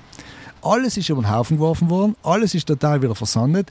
Was will ich damit sagen? Oftmals sind auch die Politiker, die einen ganz klaren Plan haben und die mit Beamten ja ganz klar am Weg haben. Und dann passiert irgendwas, äh, das er nicht passt. Was kommt dann aber für einen Vorwurf oft von draußen? Ja, siehst du, man kann planen oder wählen gar nicht und hin und her. Und das hat jetzt, da haben wir jetzt so ein Henne-Ei-Problem. Auf der einen Seite sage ich, wir verlangen, dass die Politiker ein Datum hinlegen. Wenn sie es dann aber verschieben, weil irgendwas passiert ist, dann heißt es ja, siehst äh, eben sarkastisch nach ja, nein, sie, Weil wir effektiv die Zeit einfach auch nicht mehr haben. Ne? Das ist einfach ja, das Problem. Ne? Nur, also, nur, nur wenn wir mit dem Grundvertrauen ausgehen, dass es nicht gewollt war, diese Verschiebung, dann war es ja kein Problem. Hauptsache es wird drum gearbeitet und nicht bewusst verzögert, sagen wir es mal so. Nicht? Deswegen ist der Punkt, dass er teilweise glaub, nicht was, so einfach was, war. Was der David mit dem auch sagen wollte, ist einfach eben, dass, wie gesagt, da die Zeit einfach nicht mehr da ja, ist. Sagst du äh, nein, eben nicht. Aber ich glaube, das ist das Grundproblem effektiv an der ganzen Sache, dass eben, wie du auch richtig gesagt hast, auf der einen Seite äh, braucht man jemanden, der jetzt schnell Entscheidungen trifft, auf der anderen Seite geht es nicht ohne Partizipation, ohne, ohne die Bürgerinnen und Bürger mitzunehmen. Aber, aber da, so da mache ich, mach ich ein kleines Beispiel, äh, was, wo, wo ich verzweifle, muss, muss ich ehrlich sagen, wo ich allen wieder verzweifle. Ähm, CO2-Fußabdruck, okay? Unabhängig davon, dass wir jetzt die Grauen mit reinnehmen oder das ist jetzt mal ganz wurscht. Es geht leider darum, immer wenn ich früher, jetzt bin ich ja kaum mehr auf Veranstaltungen, ganz bewusst in einer anderen Rolle, aber immer wenn ich unterwegs war, egal wo ich war, habe ich meistens die Frage gestellt, wer kennt seinen CO2-Fußabdruck? Nur wer ihn kennt. Ich frage gar nicht reduzieren, ausgleichen, kompensieren, ganz schlimmes Wort. Und ich frage, wer kennt ihn? Ja, nicht einmal 1%. Und du kannst locker, es gibt ein Südtiroler Klimaaussagentur, Rechenzahl rechnet die Grauen noch mit rein. Du kannst das ist über, übrigens über, ein super Rechnen, der ist echt empfehlenswert. Der ist super, super gemacht. Kann man gerne verlinken in die Show. Äh, absolut, wie gesagt, mit dem Bewusstsein, dass da die grauen Energien drin sind und so weiter und so fort. Aber es gibt ja weltweit und WWF und, und, und Deutscher Umweltbund, wie sie alle heißen, du kannst tausendmal einen CO2-Fußabdruck berechnen. Äh, tut keiner anscheinend. Und dann frage ich mich halt auch, wo ich sage, äh, Leute, wo ist das systematische Vorgehen von euch selber? Ich habe es jetzt geschafft für mich, ohne Graue, äh, auf 2,1 zu kommen. Ich komme nicht weit rein. Ausgleichen tue ich 5 pro Jahr. Also ich kann jetzt sogar rumlaufen und sagen, ich bin klimapositiv. Äh, aber das, das brauche ich nicht groß aus, ich palavern, weil ich, mich schmerzt, dass ich auf 2,1 bin und nicht auf 0,8. Okay, nicht Nicht? Äh, aber faktisch wo, wo, wo passiert das? Wo sagt sich einer, huckt sich mit der Familie zusammen zu Silvester und sagt, Leute, was ist in unserer Familie, CO2-Fußabdruck? Nächstes Jahr versuchen wir mal eine Tonne einzukriegen. Eine Tonne ist nicht wenig. Aber ist auch nicht so viel. Kannst du machen. Und da sage ich halt oft einmal, wir schauen gerne auf andere, was sie machen sollen, was sie dienen sollen und die Politik und die Dings. Und ja, alle müssen wir zu Hausaufgaben machen. Ich glaube aber, dass viel auch selber gang. Ja, wo, wo, klingt wo, wobei ich auf der anderen Seite auch sagen muss, äh, ich glaube, das ist ein bisschen, äh, ja, ich sag, äh, wahrscheinlich ähm, mir als eine sehr wohlständige Region oder Provinz können uns das vielleicht auch leisten. Ich glaube, es sind einfach so viele eben die, die wo wirklich der CO2-Abdruck einfach keine Rolle spielt im Leben, nicht? Also, oder, oder schon gar nicht kompensieren oder irgendwas, nicht? Also ich glaube schon, dass, dass das ein bisschen an, an wie soll ich sagen, äh, ja, dass wir da als reiche Region oder eben persönlich jeder sich das dann auch machen kann, aber das einfach in ganz vielen Ländern der Welt einfach ja, ganz aber bei uns passiert nicht, wir kannten es. Ja, aber, aber vielleicht eben, ja. Ja, es ist schon die Frage, wie viel, wie viel Verantwortung willst du in Einzelnen jetzt umschieben? Genau, die Politik, kann, die Politik kann einfach ganz einfach sagen, ja, jeder Einzelne müsste nicht und ich bin ein fein draußen, aber die Großen, wie du sagst, du kommst unter die 2,9, kommst du nicht da, aber das ist, ist aber bedingt nicht, weil du es nicht willst. Ja, ich, hätte noch, ich, hätte noch zwei, ich hätte noch zwei Hebel, also laut meiner Rechnung kann ich auf 2,5, sowas kann ich neu, beim Haus kann ich noch abstehen und warte, dass der Superbonus funktioniert. Und ganz offen, äh, ich kann meinen Fleischkonsum auch noch reduzieren. Absolut. Ähm, der aber, insgesamt aber, ja 30 Entschuldige, weil du zum Beispiel beim Haus abstehen nicht äh, eben energetisch hast du noch fast schon wieder eine strukturelle Sache oft. Ja, weil, Entschuldigung, was ist das? Eine strukturelle, eine strukturelle Sache. Sache. Weil okay, vielleicht eben kommt davon, wie, wie wie viel Geld du hast, dass du das selber lösen kannst Na, oder absolut, bis zu gewissen absolut, Punkt das noch genau wieder Absolut, wobei wir ja schon mittlerweile Fördermaßnahmen haben. Also die Politik legt da schon einiges vor, auch schon in Südtirol. Aber äh, David, weil das ist ganz wichtig, was du gesagt hast, wie, wie will man die Verantwortung umschieben. Und ich tue mir hart, ehrlich gesagt. Nur, ich bin oft einmal ich wäre oft regelrecht gatzig, muss man sagen. Wenn, wenn ich die, die Vorwürfe kriege, die Politik tut nicht, dann, dann sehe ich gewisse Sachen. Ja, mir geht es auch zu langsam, mir knallt es zu langsam und ich verzweifle dran.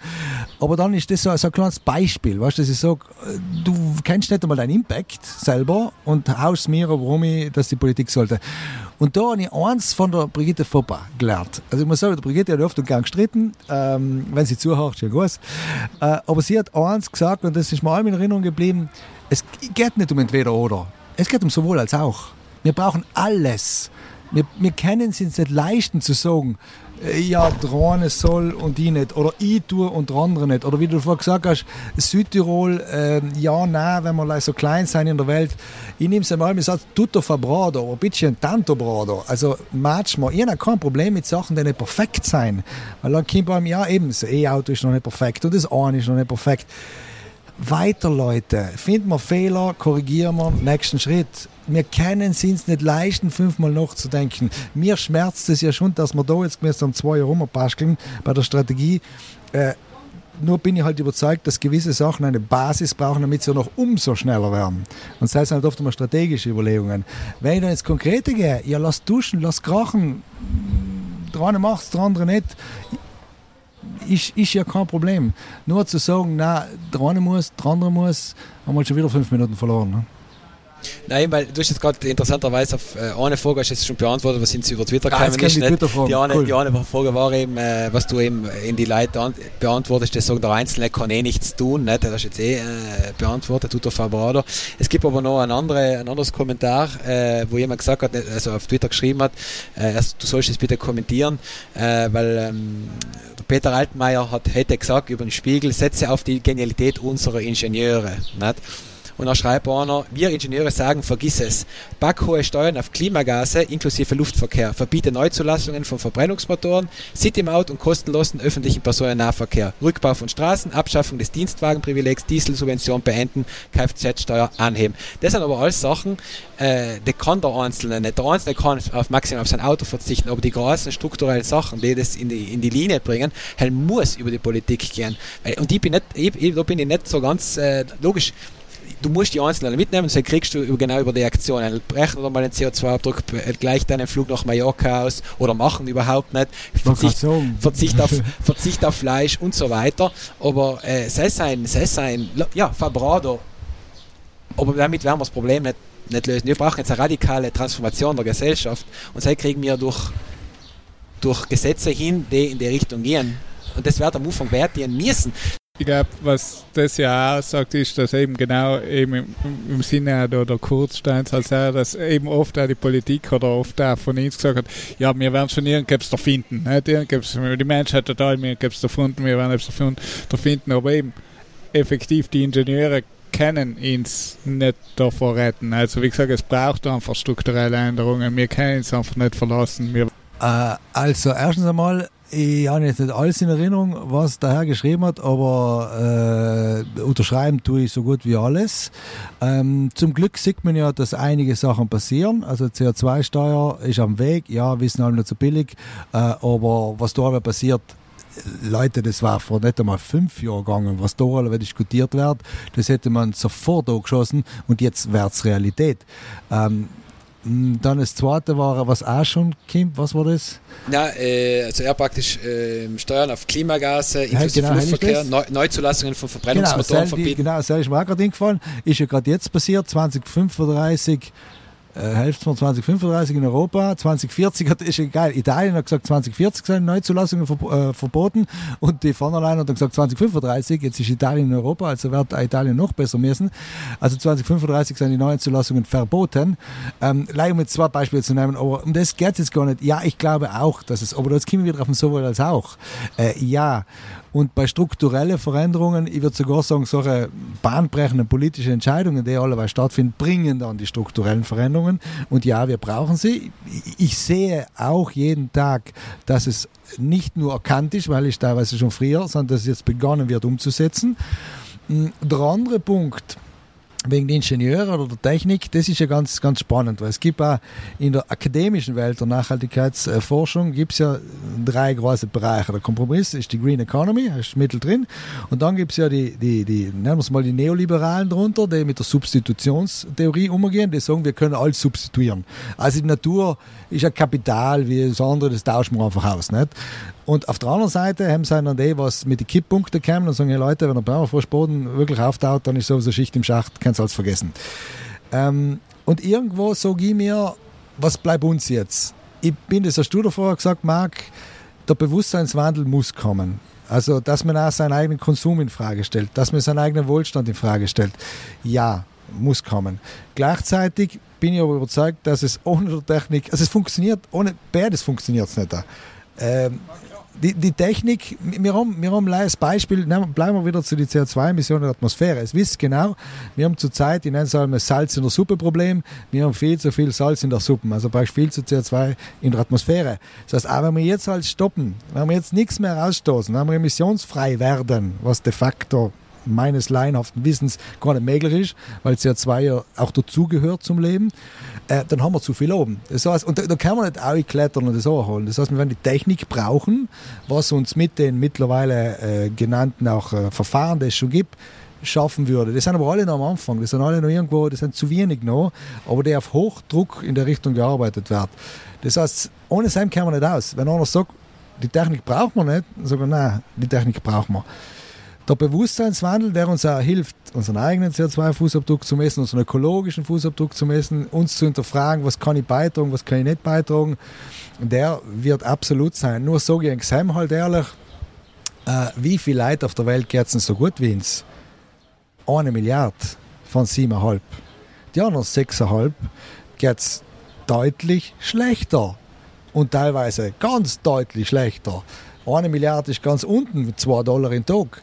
Ja, Entschuldige, da brauchen wir nicht mehr von Bewusstseinsrandel reden. Das sind Leute, die einfach möchten ein Bett haben, ein Dach. Die reden noch gar nicht einmal, will jetzt ein Ferrari oder will jetzt ein Cinquecento, sondern kann ja Fortbewegungsmittel anstatt meine eigenen zwei Viers nacken da, weil ich keine Sandalen leisten kann. Also der Glaube, dass, dass leider Bewusstseinswandel funktioniert, wird nicht sein. Aber für unsere Welt müssen wir uns diese Frage schon stellen, weil den, den Scheiß ungerichtet haben wir. Das ist halt das so. Ja, ja, it's Payback Time, nicht? Oder it's Paytime, weil wir ja, auf Kredit, so wir auf Kredit halt ja, ja, ja, ja, Scheiße, nicht? Ja, ja. Nein, er ist, eben, er ist auch wieder Die zahlen ja jetzt schon. Also die Armen zahlen ja jetzt schon. Uns, wir hucken da und haben ein Mikro und dann trinken wir äh, einen Radler und ja, das Ja, ist, gestern schon- ist das Wetter da gewesen, aber Zivilschutz wird es schon richten. Aber anderswo saufen die Leute. Oh, jetzt Ja, schon. aber jetzt, aber ist aber das Problem, ist das strukturelle Problem von jetzt. Die, die Idee ist ja durch die SDGs, dass das dann weltweit, sagen wir, du willst Das ja war die, du das willst die Leute ein lebenswertes Leben machen, es jetzt eben nicht haben, Ja. aber, nicht auf, aber eben nicht auf Kosten, wie wir es getan auf die anderen. Also das ist ja, glaube ich, schon die, die Intention, nicht? Also das Ja, ja, für die aber ich, warum sage ich das so deutlich? Weil mir oft einmal die Nachhaltigkeitsdebatten zu regional geführt werden. Wir haben einen Regionalfetischismus in Holz. Äh, Und in gewissen Punkten sage ich, okay, äh, geht mir das auch gut. Äh, Lokale Wirtschaft, lokale Wertschöpfung, lokale Kreisläufe.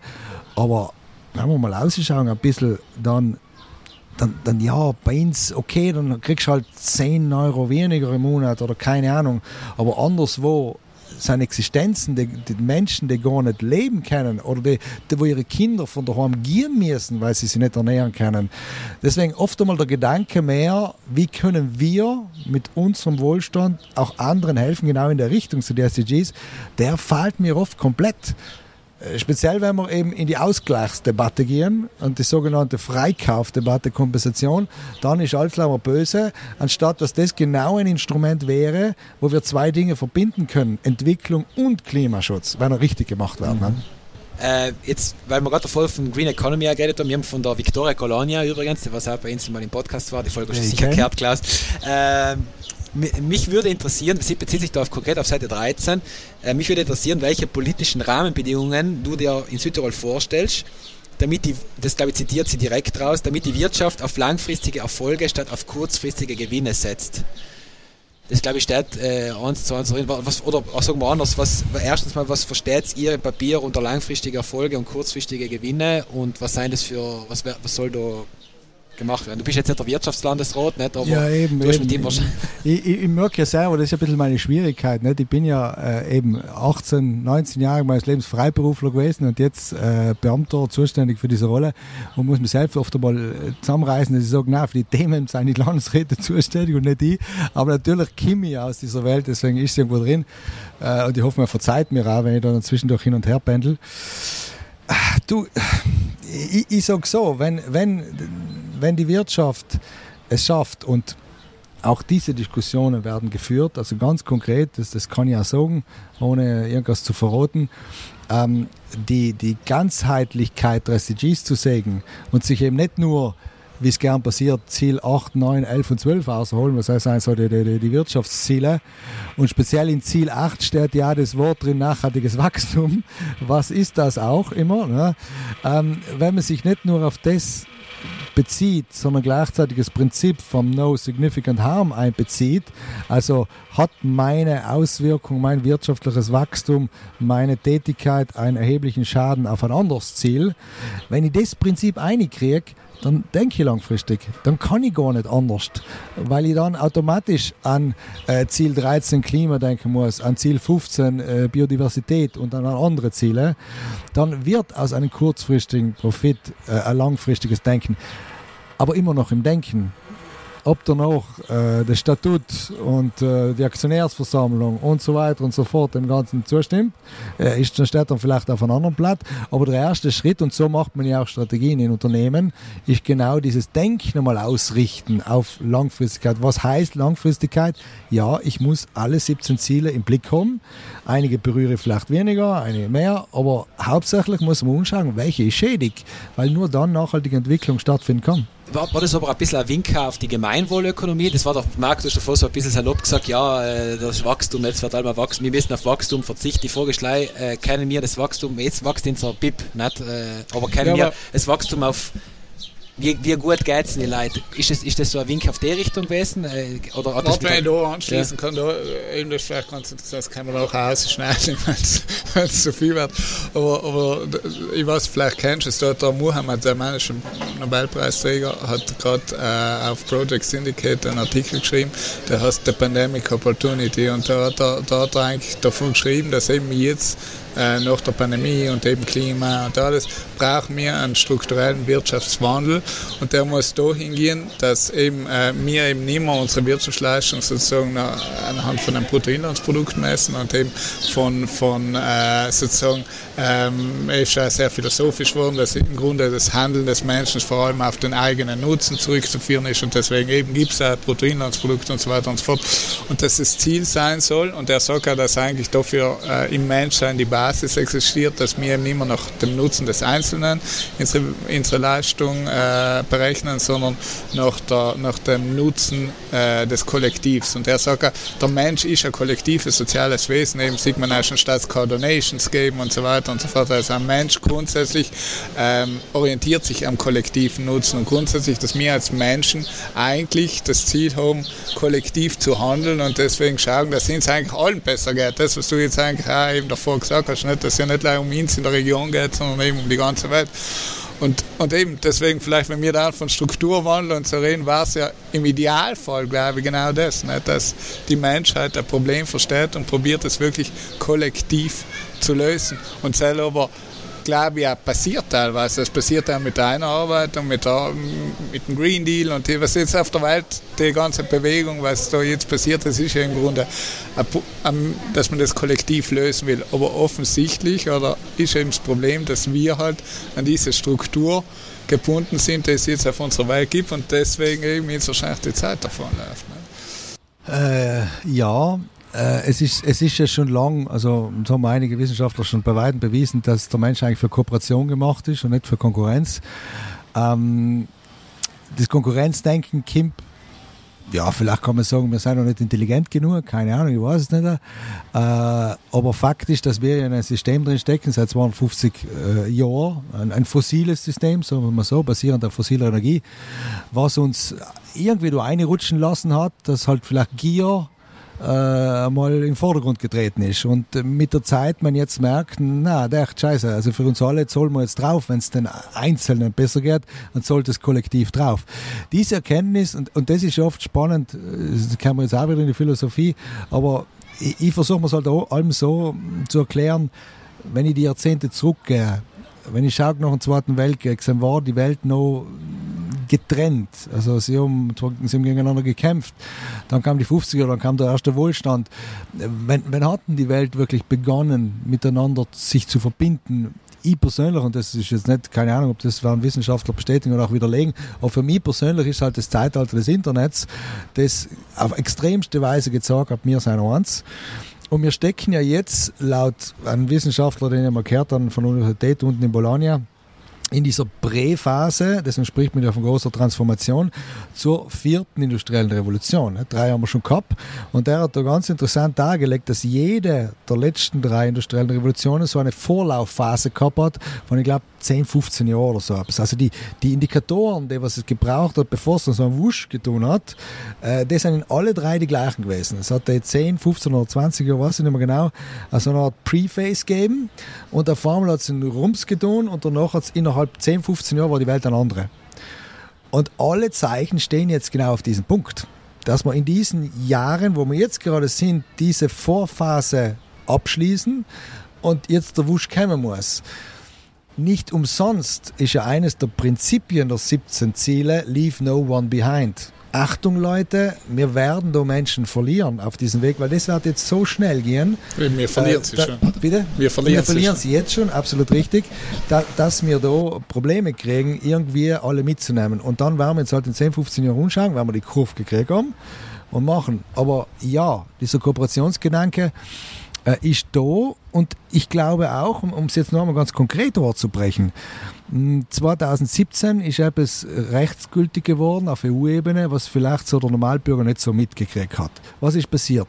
Bis dahin mussten gewisse Unternehmen in einer gewissen Größe, äh, Aktiengesellschaften, ja immer einen äh, finanziellen Berichterstattung machen. Das heißt dann Bilanz. Ne? Man musste als Investor ja wissen, auf der Webseite von einem Unternehmen musste der Bericht oben sein, damit ich verstehe, wie geht es in der Firma finanziell. Und seit 2017 müssen ja die ersten äh, Unternehmen, der eine gewisse Größe haben eine gesellschaftliche Re Relevanz, auch Versicherungen, Banken und dem Unternehmen mit einer gewissen Größenordnung einen nicht finanziellen Bericht auf ihrer Webseite abliefern. Das heißt, sie müssen darlegen, wie sie mit den sozialen und den ökologischen Indikatoren umgehen, nicht nur mit den ökonomischen, was im finanziellen Bericht passiert. Und schon, schon bevor es gesetzt wurde, man arbeitet schon seit fünf Jahren, glaube ich, dran, die zwei Berichte auch zusammenzukriegen, sogenannten Integrated Reporting. Weil es schon halt auch sein kann, dass einer sich als finanziellen Bericht da lässt und der andere hell ist live für die Ökos, das schauen wir nicht tun. Nein, es muss ein Bericht werden, wo finanziell, äh, ökologisch und äh, sozial drin ist um auch hier die Transparenz herzustellen, nach dem Motto, du musst da wirklich umschauen, was dein Unternehmen tut, in das du investieren willst. Jetzt kann man wieder sagen, da wird viel schön gefärbt, viel Greenwashing, bla bla bla. Aber auch da wiederum muss ich sagen, ein Nachhaltigkeitsbericht ähm, ist für mich ein geniales Instrument. Ihr Vorwurf oft einmal gehört, ja, der Nachhaltigkeitsbericht ist ein Greenwashing. Und so, ja geil, aber es steht geschrieben. Es steht schwarz auf weiß. Du kannst hernehmen, kannst sie verklagen. Kannst ihm einen Brief schreiben, kannst sagen, das ist Quatsch, was du schreibst, das stimmt nicht. Wir dürfen das nicht unterschätzen. Und auch hier wiederum, was passiert? Exxon, Shell haben ihre Emissionsberichte vorgelegt, nach dem Motto, wir seien super, auf einem tollen Weg. Was ist passiert? Das ist ja nicht angenommen worden. Auch wiederum, weil, das, weil sie zu wenig äh, klar waren, zu wenig verbindlich waren. In dem Moment, wo ich muss Bericht erstatten, wäre ich auch kritisierbar. Meine, diese Strategie die wird bewusst durchgenudelt. Wir reden heute drüber. Das ist gut so. Und es gibt Kritikpunkte. Ich selber finde genug, keine Angst. Äh, so geht es aber natürlich nicht. Äh, aber alles muss irgendwo, ich muss Rechenschaft ablegen. Dann kann ich umfangen, dann, dann, dann wäre ich rechenschaftspflichtig. Und das ist das, um jetzt auf die Frage von der Victoria konkret einzugehen, was neben der Philosophie der Kooperation, was schon angedacht ist mit der SDG, ganz konkret in dieser nicht finanziellen Berichterstattung, was auf den Weg gebracht ist. Und das wird allerweil weiter angebrochen, auf allerweil Unternehmen kleinerer Größe. Äh, nicht umsonst laufen sich die Softwarefirmen, rennen sich die Tiere ein nach dem Motto, wie kann ich noch ein besseres Tool entwickeln, dass sich ein Unternehmer leicht tut, diese Daten zu entwickeln. Weil einer ja teilweise nicht einmal weiß, ja, was CO2-Emissionen, was habe ich, wie, wo, wissen ja Unternehmen teilweise nicht. nicht? Ähm, Darf ich noch mal ganz kurz etwas, was mir da vorhin gefallen ist, ähm, zu, zu den Stakeholder, wo du gesagt hast, du hast da die ganzen Dinge analysiert. Jetzt ist mir noch eine Sache zu mir gefallen. Es gibt ja äh, das Netzwerk für Nachhaltigkeit mhm. bei uns und den Zukunftspakt. Mhm. Äh, wahrscheinlich noch andere, die äh, wären die ja in diesem partizipativen Prozess sind die da auch äh, mit dabei oder weil läuft das jetzt parallel? Also für, für mich ähm, ist so, dass jetzt da, da, da ja, der Zukunftspakt ist eine Organisation oder ein organisiertes äh, Gremium von, glaube ich, tue ihm ja nicht unrecht, der nicht organisierten Öffentlichkeit. Weil ich glaube, sie bewusst sagen, Bürgerinnen und Bürger, der Mensch sozusagen ist bei uns nicht der, der, der HGVler oder der LVHler, wie auch immer, und wir gemeinsam haben eine Stimme. Somit wurden die jetzt für mich auch irgendwie organisiert, theoretisch, aber wahrscheinlich würden sie das widersprechen, weil ich glaube nicht, aber da müssten wir jetzt sie fragen, dass sie sagen, sie wollen nicht eben, dass wiederum eine Verbandsspitze für alle redet, weiß ich nicht. Ähm, aber das ist, das ist ein Ansatz, wo ich sage, super, macht's. Ähm, wenn ihr jetzt auch partizipative Prozesse machen willst, warum nicht? Ähm, bei Zukunftspakt ist es ein bisschen so, äh, kann ich ganz offen ansprechen und da haben wir ein ganz offenes Verhältnis, dass, dass sich für mich ein bisschen vermischt, dass ich nicht ganz verstehe, wie könnte jetzt die Wünsche eines Zukunftspakts erfüllen, weil selber ein totaler partizipativer Prozess, äh, den, den ich, ich persönlich jetzt, ich kann nicht zur Landesregierung sagen, so, jetzt machen wir einen Partizipationsprozess alle, sondern ich muss eine gewisse Logik dahinter haben, die, die zumindest da jetzt, den wir da jetzt einmal vorschlagen, der ja aber auch ein evolutiver Prozess ist. Und am ehesten sehe ich noch, ähm, was der, der Zukunftspakt sich wünscht, wie wir es im Gesetz für direkte Demokratie und politische Bildung vorgesehen haben, das ja momentan in der Warteschleife ist, wo es eben, haben wir ja davor auch geredet, äh, wo es ein paar Punkte gibt bei diesem Bürgerrat und Co., wo man noch nicht ganz einverstanden ist, sagen wir mal so. Aber das Gesetz soll ja äh, jetzt einem Referendum unterstellt werden, wenn die Unterschriften zusammenkommen, muss man schauen. Weiß man noch nicht genau, wie es weitergeht. Aber das ist, das ist für mich genau die Schnittstelle, die ich super finde.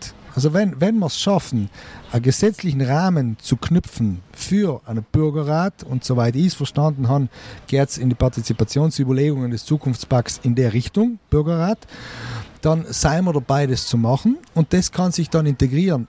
Ich, aber jetzt sage ich ganz persönlich und ich bin nur eine Stimme, glaube nicht, dass ein Prozess alles ersetzen kann.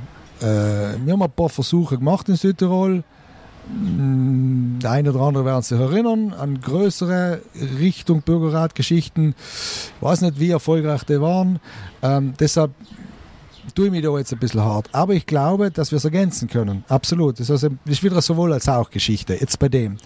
Netzwerk für Nachhaltigkeit ist für mich eine andere Vorgehensweise, wo ich wirklich 100% mitgehe, äh, wo wirklich bottom-up etwas gemacht wird, die, die, die, die, die, sagen nicht, du Politik, du musst jetzt mir erst irgendwie etwas schaffen oder musst mir äh, Geld geben oder was weiß ich was, sondern die machen das.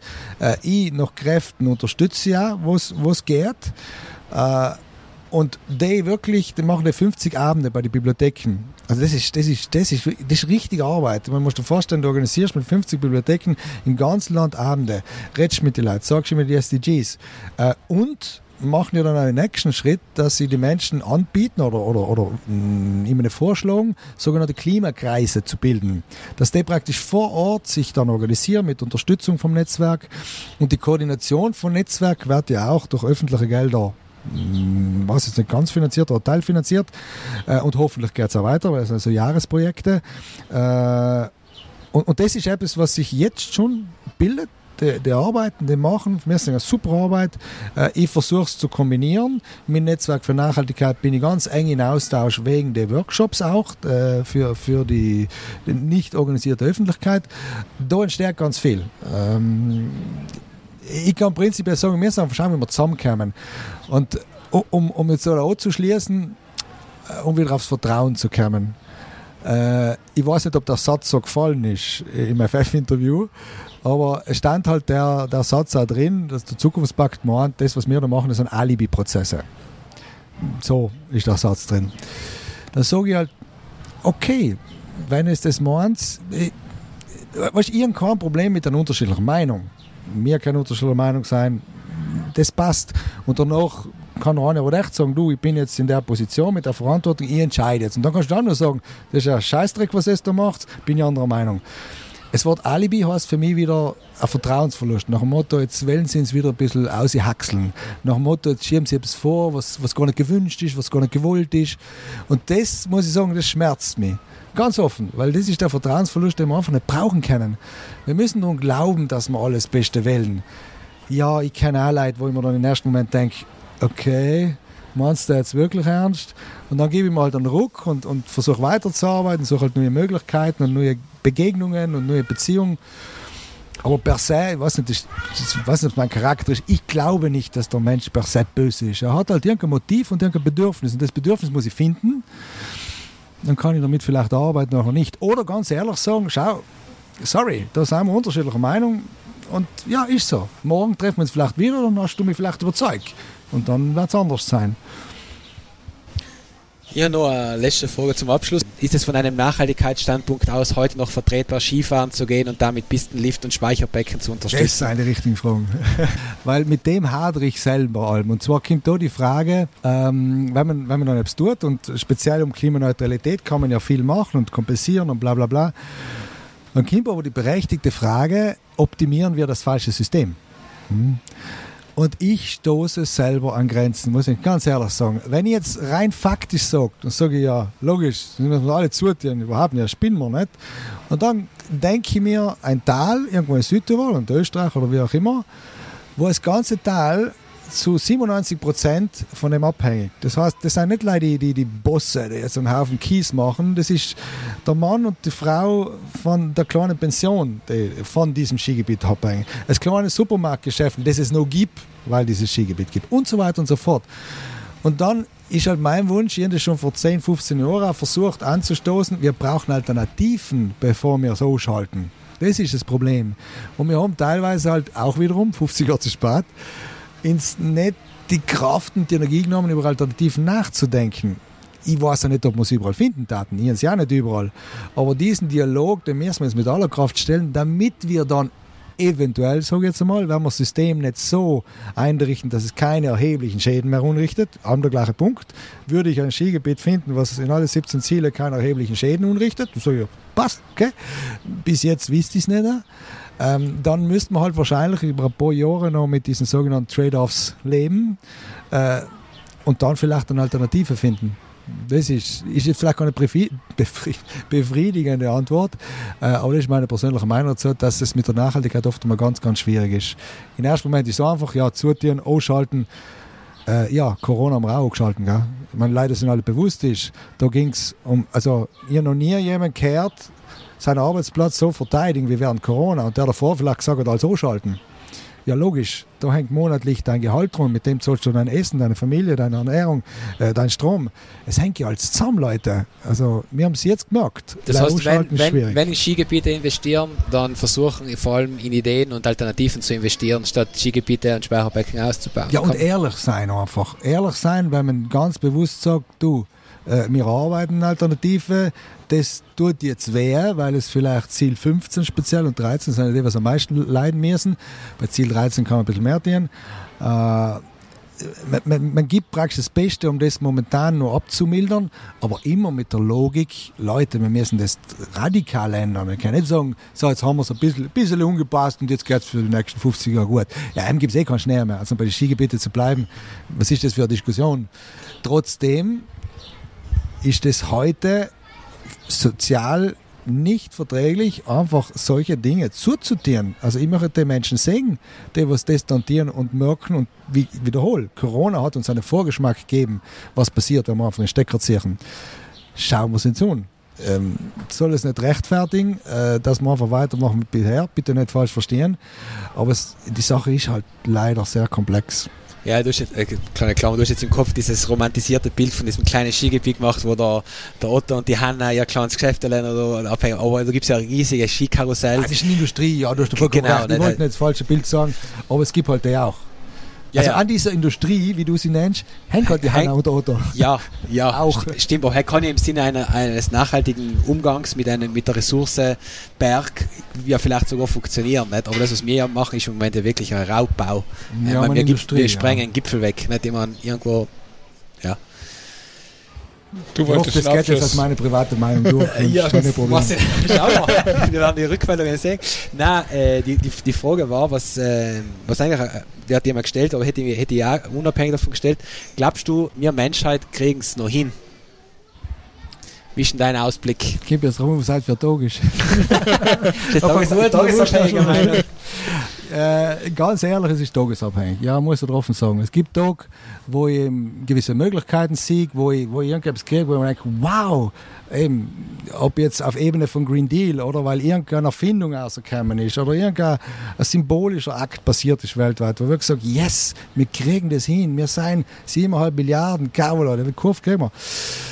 Und dann ich halt wieder andere Zahlen und dann kommt der Bericht eben Permafrost und Co. und Kipppunkte und was weiß ich was und dann sagen wir eigentlich am besten gleich in Kellerei Kugel geben, dann ist vorbei. Nein, ich sag's ehrlich, also ich habe für diese Nachhaltigkeit äh, ganz offen schon mehr als eine Träne vergossen in der Verzweiflung. Äh, es nutzt aber halt nichts. Äh, dann, ich sage allem, du bist hingefallen, auf, ne, wie geht es? Aufrichten, Krönchen richten, weiter geht's oder irgendwie sowas. ja, was soll montieren? Du kommst jetzt wieder zurück. Irgendwann, wenn wir zurückschauen und sagen, haben wir alles gegeben. dann hast du das Gefühl, du hast noch mehr gegeben. Ja, es reicht nie. Und mit dem, mit dem musst du umgehen, sonst macht dich verrückt. Also, sonst grobst du dich ein und du hast nichts mehr. Zell kann es hoffentlich auch nicht sein. Also, ich habe nicht einmal eine endgültige Antwort. Es ist wirklich tagesabhängig. Äh, heute ist ein guter Tag, weil es berichtet über sowas an Hunderttausende von Hörern. Weiter, ja. Und deswegen haben jetzt alle gehört, sie haben es in der Hand, CO2-Fußabdruck. Nein, Blödsinn. Aber äh, das sind auch schöne Momente, wo man einfach sieht, es interessiert Leute und ähm, ja, was soll man tun? Jeder kämpft jeden Tag. Hauen wir uns nicht zu so viel um die Ohren und um den Kopf, glauben wir daran, dass, dass, dass die meisten zumindest das wirklich gut meinen. Ich glaube, er gibt auch Energie eben diese Energie rauben. Ich sehe allem die Fahrer und die Fahrer und die Fahrer. Ich pack das nicht. Also ich muss ehrlich sagen, deswegen Possibilist, das ist ein Kunstwort. Äh, ich sehe Möglichkeiten. Ich habe oft in, die, in, die, in meine Seminare früher Kommunikation habe ich oft einen, einen Scherz gemacht in dem Kontext. Ähm, ich weiß nicht mal in welchem Rahmen, aber dann auf der Flipchart einmal eins habe ich geschrieben, so zweimal drei ist sechs, äh, viermal sechs ist 24 und so, so zehnmal Ohr. Und dann habe ich umgedreht und dann gesagt, sechs was. Und dann haben alle gesagt, ah, da, ist der Fehler, weil 4 mal 6 ist nicht äh, 6, sondern 24. Und dann sage ich, ja, interessant, weil dann habe ich extra hingeschrieben. Äh, aber alle sagen dann auch einen Fehler. Und keiner sagt, wow, nein, richtig. Ähm, wir sägen die Fehler und ich glaube, das ist evolutionstechnisch auch richtig, weil dass wir uns weiterentwickeln. Wir sagen Fehler, wir korrigieren und machen weiter. Aber ich habe oft schon das Gefühl, und das raubt mir ein bisschen in Atem, wir sagen nur mehr die Fehler, wir sagen nur mehr, was schlecht läuft. Und können uns gar nicht mehr freuen über das, was auf einmal ein bisschen gut läuft. Und, und Zell ist in meinem guten Tag, dann mache ich das so. Da würde ich sagen, gehen wir jetzt das Krönchen richten, aber vom Bier. Eigentlich wäre trocken zu wenig. ja, leicht unterhopft. Äh, aber nein, ich denke, wir sind an einem guten Punkt. Danke für die Zeit, Klaus. Äh, wir, wir haben da nicht alle Fragen beantworten können, aber ich denke, die allermeisten sind dabei gewesen. Und es war jetzt eh, glaube ich, die längste Folge mit Abstand. Äh, ob Sie es Statistik, ob man sie ausschalten haben? Äh meistens so noch Minute eins. das erste Mal im Markt reden, Herr, ist meistens vorbei. Schon wieder, ne? ja, danke Klaus, äh, alles Gute. Ja, Vielleicht äh, gibt es ein Update nächstes Jahr. Äh, ja, cool. Da wir abhackeln, dass cool. alles schon ja. weitergegangen ist. Ich glaube mich rein. Super, danke dir. Alles Gute, Klaus. Danke. Ist gleich.